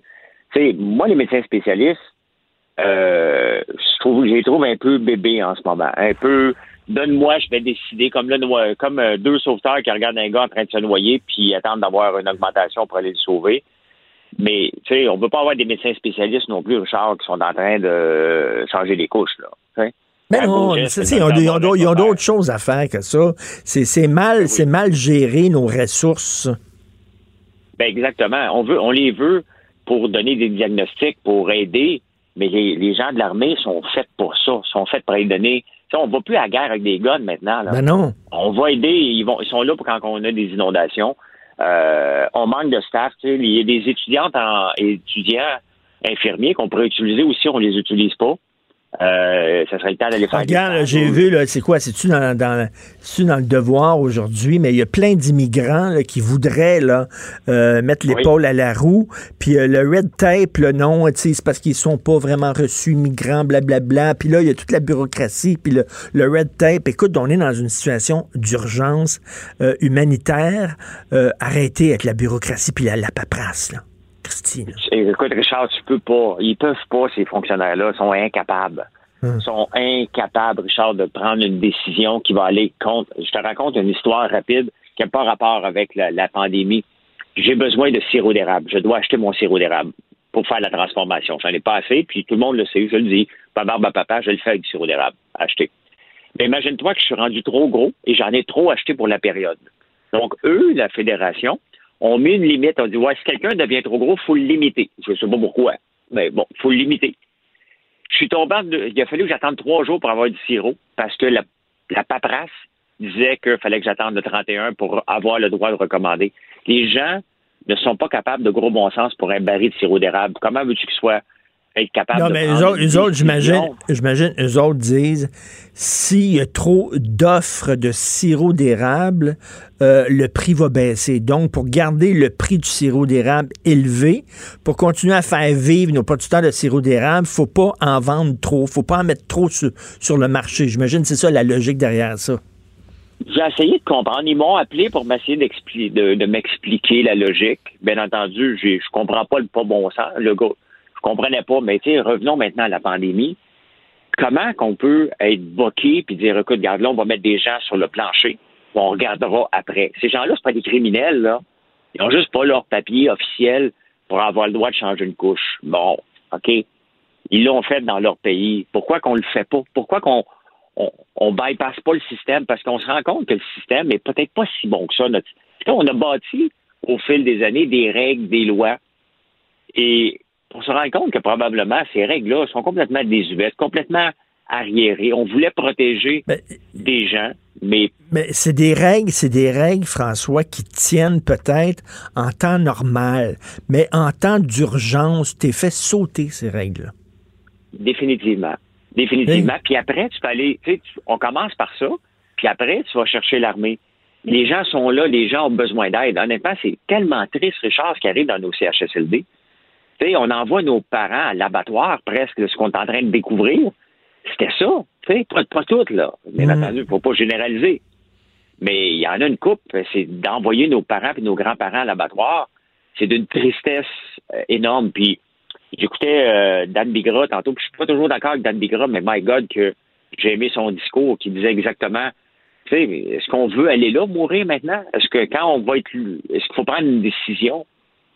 Euh, pendant qu'on est lucide de pas se faire mettre en CHSLD? Il- Non, non, mais c'est. Puis là, j'invite les gens à lire le Christian Rioux, que, que j'aime beaucoup dans Le Devoir, qui écrit une chronique sur les vieux, puis qui dit c'est l'angle mort de notre société, les vieux, là. Tu sais, derrière le discours, là, derrière la fameuse phrase, là, OK, boomer, là. Cette phrase-là, là, c'est genre, euh, t'as les cheveux blancs, t'as 60 ans, les boomers ont ça, à peu près 60 ans. Les plus jeunes boomers ont 60 ans, les plus vieux ont 70, 75 ans. OK, boomer, ça veut dire femme là ta crise de gueule.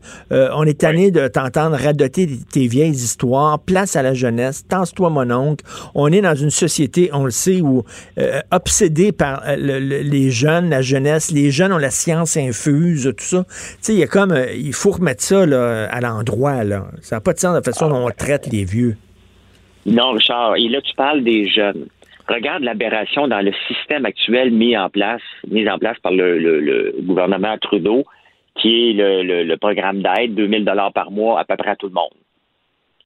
Sais-tu qu'est-ce que ça a créé? Ça a créé une pénurie de main-d'œuvre, Richard.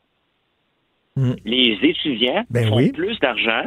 Ceux qui travaillaient la fin de semaine font plus d'argent en ce moment à rester à la maison. Je suis incapable de trouver du staff pour venir travailler sur ma ferme. Les gens attendent la fin de la crise. Ben oui. Ben oui, on n'encourage pas, pas en toutes les gens. de- Non. On encourage. Puis là, attends une minute, là, là, on va augmenter le salaire minimum.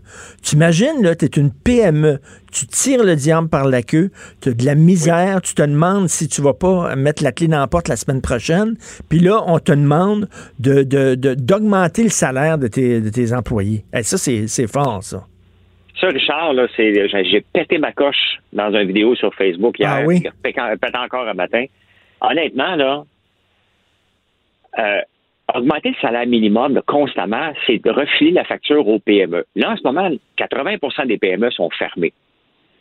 Ils, reçoivent- ils ont des, des frais fixes à payer. Quand que ça va recommencer, cette affaire-là? On ne sait pas quand. Là. On pense tous que c'est le 4 mai, puis le 4 mai va revenir beau. Admettons que c'est vrai qu'on lève tout le 4 mai.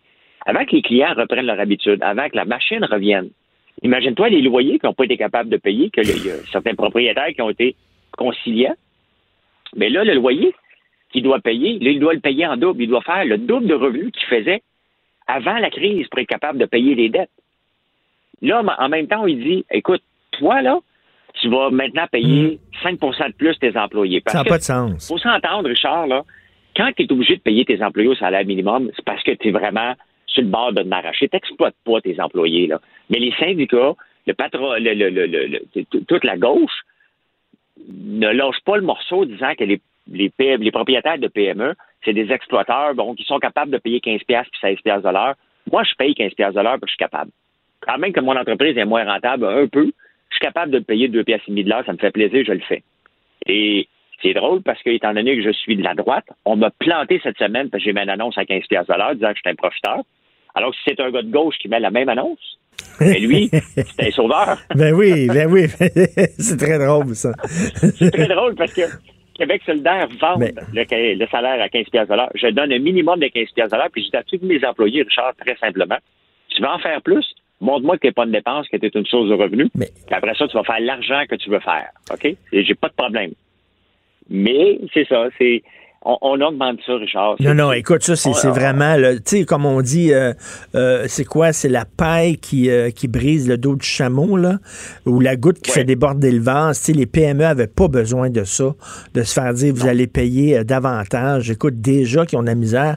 Et tu sais, on sait, là, les, les commerçants, là, les boutiquiers, les restaurants, euh, ils en arrachent depuis des années euh, à Montréal, entre autres dans la grande région de Montréal, puis un peu partout au Québec à cause des travaux qu'il y a partout.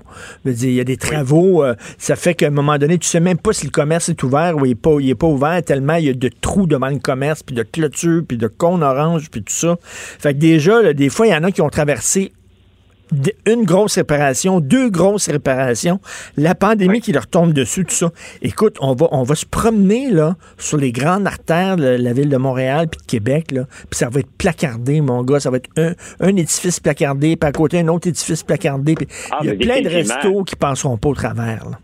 Ben, tu sais, faut, faut être naïf de penser le contraire parce que tout le monde vit d'espoir. tu sais, Puis, un- la plupart des PME, le chiffre statistique, c'est 27 jours sans revenu avant de péter aux frettes. Ah oui? On est dans le 27 jours.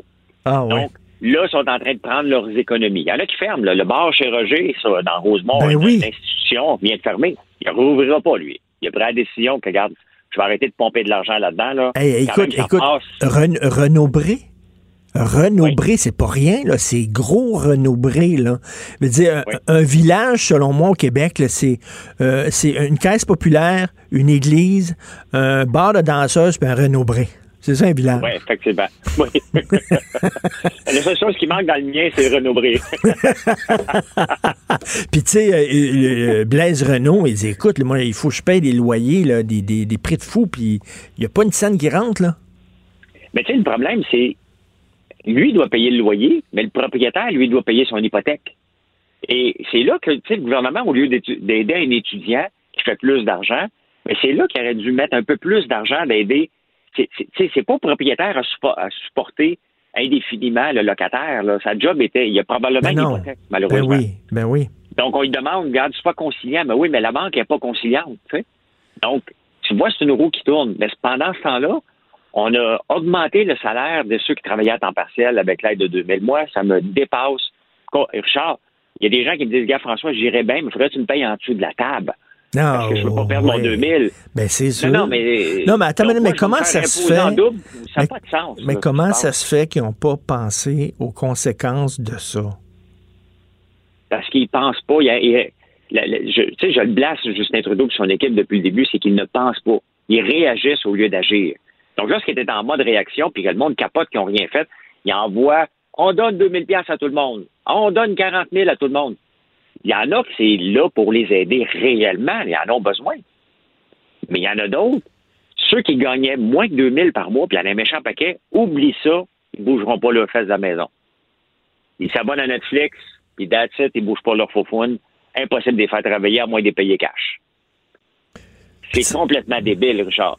C'est Puis, Tu sais, complètement là, là, il y a les gens, ce- ce- les gens qui ont, qui ont qui se serrent la ceinture, là, euh, puis que, bon, euh, euh, qui dépensent moins, tout ça. Quand il va y avoir la reprise, on commencera pas à se, ça sera pas, là, le- on se ruera pas là, dans, dans les magasins, là. Les, les gens n'auront pas soudainement plein plein d'argent dans les poches à dépenser. Là. Les gens vont quand, quand même euh, faire attention. Euh, ceux qui allaient beaucoup dans les restaurants, ben, ils ont appris à cuisiner pendant cette pandémie-là, puis ils vont peut-être manger un peu plus à la maison. qu'au il va y avoir des impacts après. Là. Ben, Richard, ce serait, c'est évident. Là. Regarde, moi-même, je me suis abonné à une boîte euh, de, de prêt à manger. Là. Je Ben reçois ça, j'ouvre mon sac, puis euh, je l'aide d'un d'un vrai chef, ça prend 30 minutes. Honnêtement, c'est ma découverte de la pandémie. Je pensais jamais un jour faire venir des boîtes préassemblées pour manger. Puis, Là, puis tu manges bien en capote. crème aussi. là. C'est super bon. Je mange bien. C'est livré à ma maison et je capote. Donc, euh, moi, ben, mon style de vie a changé pour toujours. Là. Et- et Mm. Le style de vie que je me avant, je ne sais pas qu'est-ce que je vais faire après, mais je sais qu'il est changé pour toujours. Je- mes habitudes et la, la réalité, c'est que pour faire rouler une économie, ça prend de la confiance dans le système. Et en ce moment, les gens n'ont pas confiance. Est-ce que je vais perdre ma job? À moins que tu aies un chauffeur d'autobus à Montréal ou tu la ville de Montréal, point, tu ne seras jamais touché. Ils ne toucheront jamais. Ils vont demander l'aide du fédéral. Tu as vu Valérie Plante hier a demandé de l'argent du fédéral. Mais les autobus roulent vite. Mais on n'a pas, on n'a pas à avoir honte de manger de l'argent du fédéral. Je reviens là-dessus. Là. Je reviens. à- je pense qu'il y a un nationalisme mal placé chez, chez François Legault en disant non, non, euh, ça va être le dernier recours, l'armée. On va demander avant à nos médecins spécialistes. Mais pourquoi on aurait honte d'appeler l'armée? Ils sont là pour ça. Si on n'a pas eu honte d'appeler l'armée pour les inondations, je reviens à ça. Ce qu'on vit est bien pire que les inondations Ben dans oui. le passé. Voyons. Ah, moi, moi, j'ai pas de problème à appeler le fédéral. Ah ouais. Mais, tu sais, comme gestionnaire, oublions, pour le, la- la- les CHSLD, l'armée devrait aller là. OK? Pas avec des tanks, là, pas en, en, habillés en vert, là, comme si on s'en va attaquer dans le fond, un fond des bois, là. Les gens de l'armée peuvent s'habiller d'une autre façon aussi, puis on va les respecter. là? Mais quand je regarde Valérie Plante, qui ne fait aucune coupure dans rien, dans rien, rien, rien. Oui, non, non, non, non, écoute, non, non, Et là, euh, on va quitter au fédéral, ça, ça me fait grincer des dents. Les chauffeurs d'autobus, tu as vu hier, ils ont, ils ont un représentant syndical qui fout la merde et les chauffeurs d'autobus puis les gens de la, de la STM ont décidé de débrayer pour supporter un cause fouteur, fouteur de merde. Qu'est-ce qu'il a fait, lui, ce chauffeur d'autobus-là? Qu'est-ce qu'il a fait? Il était non, lui, euh, c'est un représentant syndical qui fait de l'intimidation. Donc, il s'est fait suspendre, avec raison. Et ben, les chauffeurs d'autobus ont débrayé pour supporter le mouvement syndical. Ah non, ça, ça encore, c'est des vieilles façons de faire, là, puis... Ben oui. Puis comme tu dis, le Montréal, ça fait longtemps qu'on le dit, c'est au point de vue bureaucratie, au point de vue nombre de fonctionnaires, et quand tu prends au prorata de la population là, qui desservent, c'est, pire que Paris, c'est pire que New York. La, la machine de Montréal est une machine super obèse. Mais ils Oui, coupent mais pas, ils coupent pas dans le gras, toucher, eux autres. Non, non, aussitôt qu'on va y toucher, puis ça va être le même au fédéral, parce qu'à un moment donné, OK, c'est correct pendant la crise qu'ils font leurs bons citoyens, mais le bon citoyen, c'est toi puis moi puis tout le monde qui paye les taxes, qui, permettent, qui, permettent les gens de rester à la maison en plein salaire en ce moment-là. Mais à la fin de tout ça, ça se peut qu'il y ait des services qu'on n'a plus besoin, qu'on va avoir moins besoin. Donc, il va y avoir des décisions à prendre. En ce moment, on fait juste pousser vers l'avant. Mais à un moment donné, tu sais, tu sais que les villes n'ont pas le droit d'avoir de déficit. Ben non, c'est ça? Donc, à un moment donné, s'il n'y a pas de revenus, euh, des, des, des, des taxes de bienvenue, là, il va en avoir un peu moins, là, des maisons, de, de- de- des achats de maisons. Ben là, regarde, ils font, ils font, ils font de la la- ville? et là, ils font de l'argent avec les, les- les amendes de confinement. là. Ils ont fait 3 millions de dollars en donnant des amendes. là. Oui, C'est une nouvelle affaire, là, tu sais. fait que tu vas dire bonjour à quelqu'un, là, t'es dans ton char, tu baisses la fenêtre de ton char, tu dis bonjour, paf, amende. Ben oui. T'as pas le droit. Et, c'est ça. Donc, euh, mais tu sais, on, on voit, on voit qu'on est rendu à une étape de la pandémie où qu'on, moi en tout cas, je suis moins tolérant avec les abus du système. Mm. Et une des choses qui me, cette semaine qui me fait réaliser, c'est que les syndicats tirent toute la couverte sur leur bord au lieu d'être solidaires. Ça pense un qu'à eux, à leur poche, que ce soit les médecins spécialistes, que ce soit celui OK, mais en même temps, OK, je te pose la question avant d'aller à, à pause puis de parler à Jonathan. Oui. Monsieur, madame, tout le monde. là. Puis là, je ne veux pas prendre la défense des médecins spécialistes puis tout ça, mais regarde, c'est parce que moi, je suis tanné des fois qu'on blâme les autres puis qu'on se regarde pas dans le miroir. Monsieur, madame, tout le monde, qui est écœurant, blablabla. OK, mais je demanderais, mettons, à Joe Blow, toi, t'es payé combien ta job? Mettons, il dit, je suis payé 20 pièces de l'heure, mettons. OK, si je te disais, là, tu vas aller faire une autre job, on a besoin de toi, tu vas aller faire une autre job, mais on va te payer 5 pièces de l'heure, t'as trouverais-tu drôle? Non. Accepterais-tu de prendre une baisse de salaire? Ben, Monsieur Joe Blow qui chiale contre les médecins spécialistes, peut-être qu'il accepterait pas, lui, d'une baisse de salaire. Je comprends que 211 pièces de l'heure, c'est énorme, là. Je Ouais, mais là. moi, j'ai pas de, pro- j'ai pas de problème avec ce qu'ils demandent.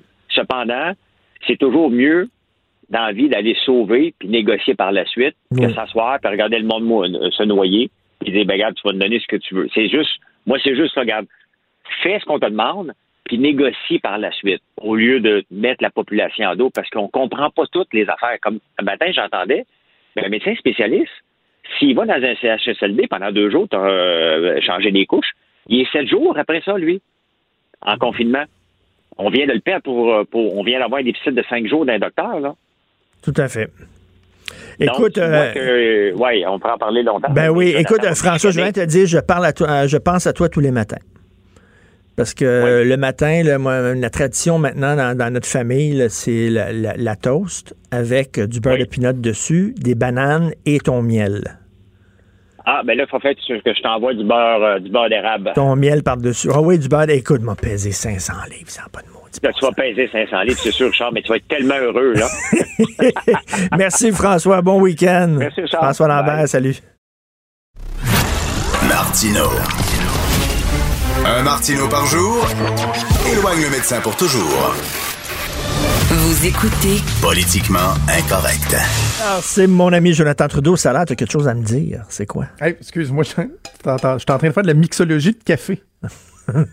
en période de confinement, c'est parce que j'essaie d'éviter le café trop caféiné. Ben, en fait, caféiné parce que ça, me- ça me rend un peu fou. Fait que là, le matin, je me fais un, un café caféiné, puis un décaf. En fait, je vais me chercher un caféiné au McDo, puis je me fais un décaf. Puis là, un moment donné, quand je trouve que le caféiné fesse trop, je le mélange avec le reste du décaféiné. Pour vrai? J'étais en train de faire ça au moment où tu m'as donné la parole, puis là, j'essaie de pas tout scraper La mon... mixologie de café. Mais c'est Ah mais quoi? Maud et Oui, moi, on veut te féliciter parce que tu as réglé ton problème de cheveux. Oh, problème capillaire réglé, Réglé. mon homme. Et oui, hey, ma blonde a été exceptionnelle. Euh, hier, elle se pognait encore Elle a le bien cul. Elle a fini à 8 heures ses réunions téléphoniques, juste à 8 heures. Elle avait commencé à 7 heures le matin, mais elle se pogne le cul, là, comme, comme tous les bons médecins spécialistes. Et euh, j'avais regardé des dizaines de vidéos de, de, de tontes euh, de cheveux. Et là, elle a pris la tondeuse, elle m'a même fait un, un dégradé. Fait que moi, je l'avais jamais fait, mais c'est moi qui la coachais.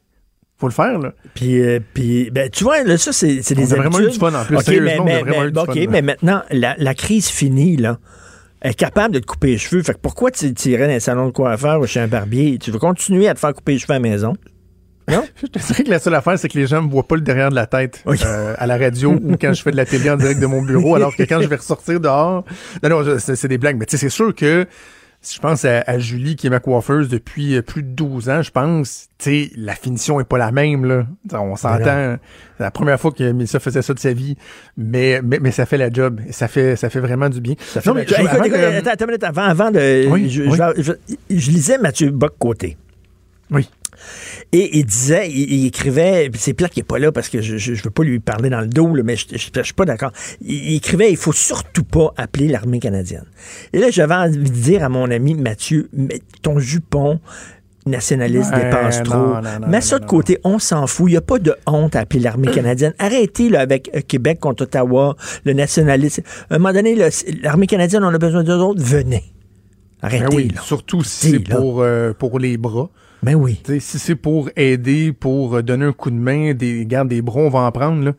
Tu sais, moi, s'il y a des gens de l'armée là qui, tu sais, euh, nos, nos soldats sont habitués de s'entraîner, s'entraîner, s'entraîner, ils sont pas si souvent déployés, mais ils sont toujours prêts.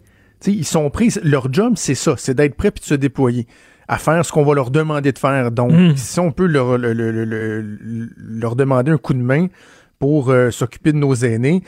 C'est assez particulier d'ailleurs hier, Justin Trudeau qui disait oui, on a eu une demande du gouvernement du Québec, mais ils veulent de l'aide de- ils veulent de l'aide médicale. Or, ça, on n'en a pas tant. Pourtant, euh, François Legault tape du pied en disant aux médecins spécialistes d'aller dans les CHSLD puis que c'est pas des actes médicaux qui doivent euh, performer, que c'est juste des bras qu'ils ont besoin. Hum, Euh, je comprends pas, là. hum, c'est vrai. Il y a une contradiction. j'ai- là. j'ai- J'ai noté là, des contradictions incroyables, là. Je, particulièrement là, au sujet de l'entente, parce que finalement, on a appris, et j'écoutais François Lambert tantôt, je, je, je, je, je grinchais un peu des dents. là. Les médecins n'ont pas négocié. euh, ils n'ont pas négocié 211 et qu'il n'y a pas personne qui a dit on n'ira pas dans les CHSLD tant qu'on n'aura pas négocié non, un tarif. non. là. Ça faisait des semaines qu'ils disaient on est prêt à y aller et il n'y allait pas, sauf que la ministre McCann, dans euh, le fameux point de presse où le premier ministre euh, a scrappé de façon euh, permanente la réputation des médecins au- euh, aux yeux des Québécois, ce qui est une faute grave euh, à mon sens, euh, comme, comme- en s'en servant comme, comme bouc là, pour, pour ne pas avoir à justifier sa mauvaise gestion à lui. De ce point-là, du niveau de préparation des, des CHSLD, la ministre a dit oui, oui, au niveau financier, il n'y a pas de problème, l'entente a été signée hier. Mais là, le problème, c'est que finalement, on comprend que le 211 pièces, c'était pas pour les CHSLD parce qu'il n'y a pas de clause CHSLD dans l'entente. Et ce matin, dans la presse, Christian Dubé, le Mmh, président du mmh. Conseil du Trésor, dit Ben non, on n'avait pas prévu ça dans l'entente parce Ben que non. personne n'aurait pensé qu'on en arriverait à Ben, demander aux effectivement, médecins. ben, tout à fait Ils l'ont signé la veille, l'entente. Ils l'ont signé la veille, Richard. Le premier ministre nous dit le mercredi matin que c'est épouvantable que les médecins veulent pas aller travailler. Or, la veille, il y a une entente qui est signée qui ne prévoyait même pas de clause pour envoyer les médecins en CHSLD parce qu'on n'était pas rendu là. Parce que c'est ça. La veille au soir. L'entente qu'ils ont signée, c'était, ça, ça concernait pas d'envoyer les médecins spécialisés dans le CHSLD. C'était pas ça pantoute, là. C'était de leur demander de faire des actes médicaux puis tout ça dans le cadre de leur euh, job. puis de- Parce qu'il y avait pas de- exactement, parce qu'on demandait à plein de, de professions Ben euh, de, de s'occuper de patients COVID-19, ce qui n'est pas dans leur profession à eux. Donc, tu sais, il n'y a pas de code de facturation. Fait qu'ils ont inventé un code de facturation pour si tu t'occupes des patients COVID-19, mettons. tu sais. Est-ce que tu trouves que on a atteint comme un point de bascule, c'est-à-dire que pendant très longtemps, euh, on était derrière le gouvernement, puis on s'empêchait de le critiquer, puis on avait un devoir de solidarité, puis tout ça, puis euh, ah oui, M. Legault, puis ben, mais là, c'est correct, on est encore derrière euh, M. Legault, puis on est encore content du gouvernement, mais là, les gens disent, ben, on peut-tu se poser des questions, on peut-tu Je, aussi je avoir pense que dans un- la population, on n'est pas rendu là. Je pense que dans la population, on n'est pas rendu là, mais de plus en plus de, de voix euh, soulèvent euh, des doutes. Je regardais, là, même ce matin, par exemple, dans la presse, des chroniqueurs qui sont euh, pas exactement des, euh, des corporatistes, là, euh, Mm. qui posent de sérieuses questions, qui émettent de sérieux doutes. Euh, je pense que la population n'est pas encore rendue là, mais une chose est certaine, c'est que euh, la courbe là, de, de la popularité du gouvernement est en train de s'aplanir, elle aussi. Là, je, je pense. elle elle s'aplanit, euh, elle s'aplatit, mais euh, regarde, moi, je, veux juste qu'ils gèrent les affaires, que ce soit fait correctement et euh, qu'on cherche pas de, de faux fuyants. Moi, je veux pas faire le procès de quiconque. Je veux juste qu'on nous euh, dise, qu'on nous donne l'heure juste. La semaine dernière, le premier disait qu'il était fier d'être québécois puis que les beaux jours s'en venaient. Et là, finalement, on se rend compte qu'on on est dans on est dans la merde. Là. Sais, hum. Le Québec, c'est pas vrai que ça va mieux. Là, on a, on a un taux de mortalité par million d'habi- d'habitants euh, qui, est, si je me trompe pas, là, je- supérieur à l'Iran. On a beaucoup parlé de l'Iran au début, là, mais on est rendu au-dessus d'eux autres. Tu sais, on est rendu à 80 par million d'habitants. Les États-Unis sont à 100. On n'est pas loin des États-Unis. Là. Le reste du Canada, on, on, on, on scrape la statistique canadienne. Donc, est-ce qu'on peut comprendre pourquoi au Québec, on l'a échappé comme ça? Hmm. Et je vais finir avec mon, mon image que je voulais te partager tantôt. puis Je, je m'excuse, c'est vraiment, euh, c'est très donnant comme image, OK? Ça me fait penser à quand, au début de la crise, à un moment donné, j'avais partagé mon image parce que, tu sais, on voyait les, les taux euh, d'occupation dans les urgences qui diminuaient, qui diminuaient, tu sais, à 60 à- Puis je disais, aïe, aïe, ça me donne l'image du retrait des eaux avant un tsunami. tu sais. Oui, oui, je me souviens, je me et- et souviens Il y a du monde qui avait dit, oh my God, c'est, c'est, c'est, ça, ça fait mal ton image. Mais là, c'est c'est dans la même lignée, OK? T'es-tu prêt? C'est Oui. comme un Ah peu ouais, une, blague, c'est de l'humour noir, OK? J'ai pensé à ça euh, il y a quelques jours. Quelle est la différence entre euh, un arc-en-ciel et le hashtag ça va bien aller? Quoi? Il n'y en a pas. Les deux relèvent de l'illusion. Oh, oh, oh, oh, oh.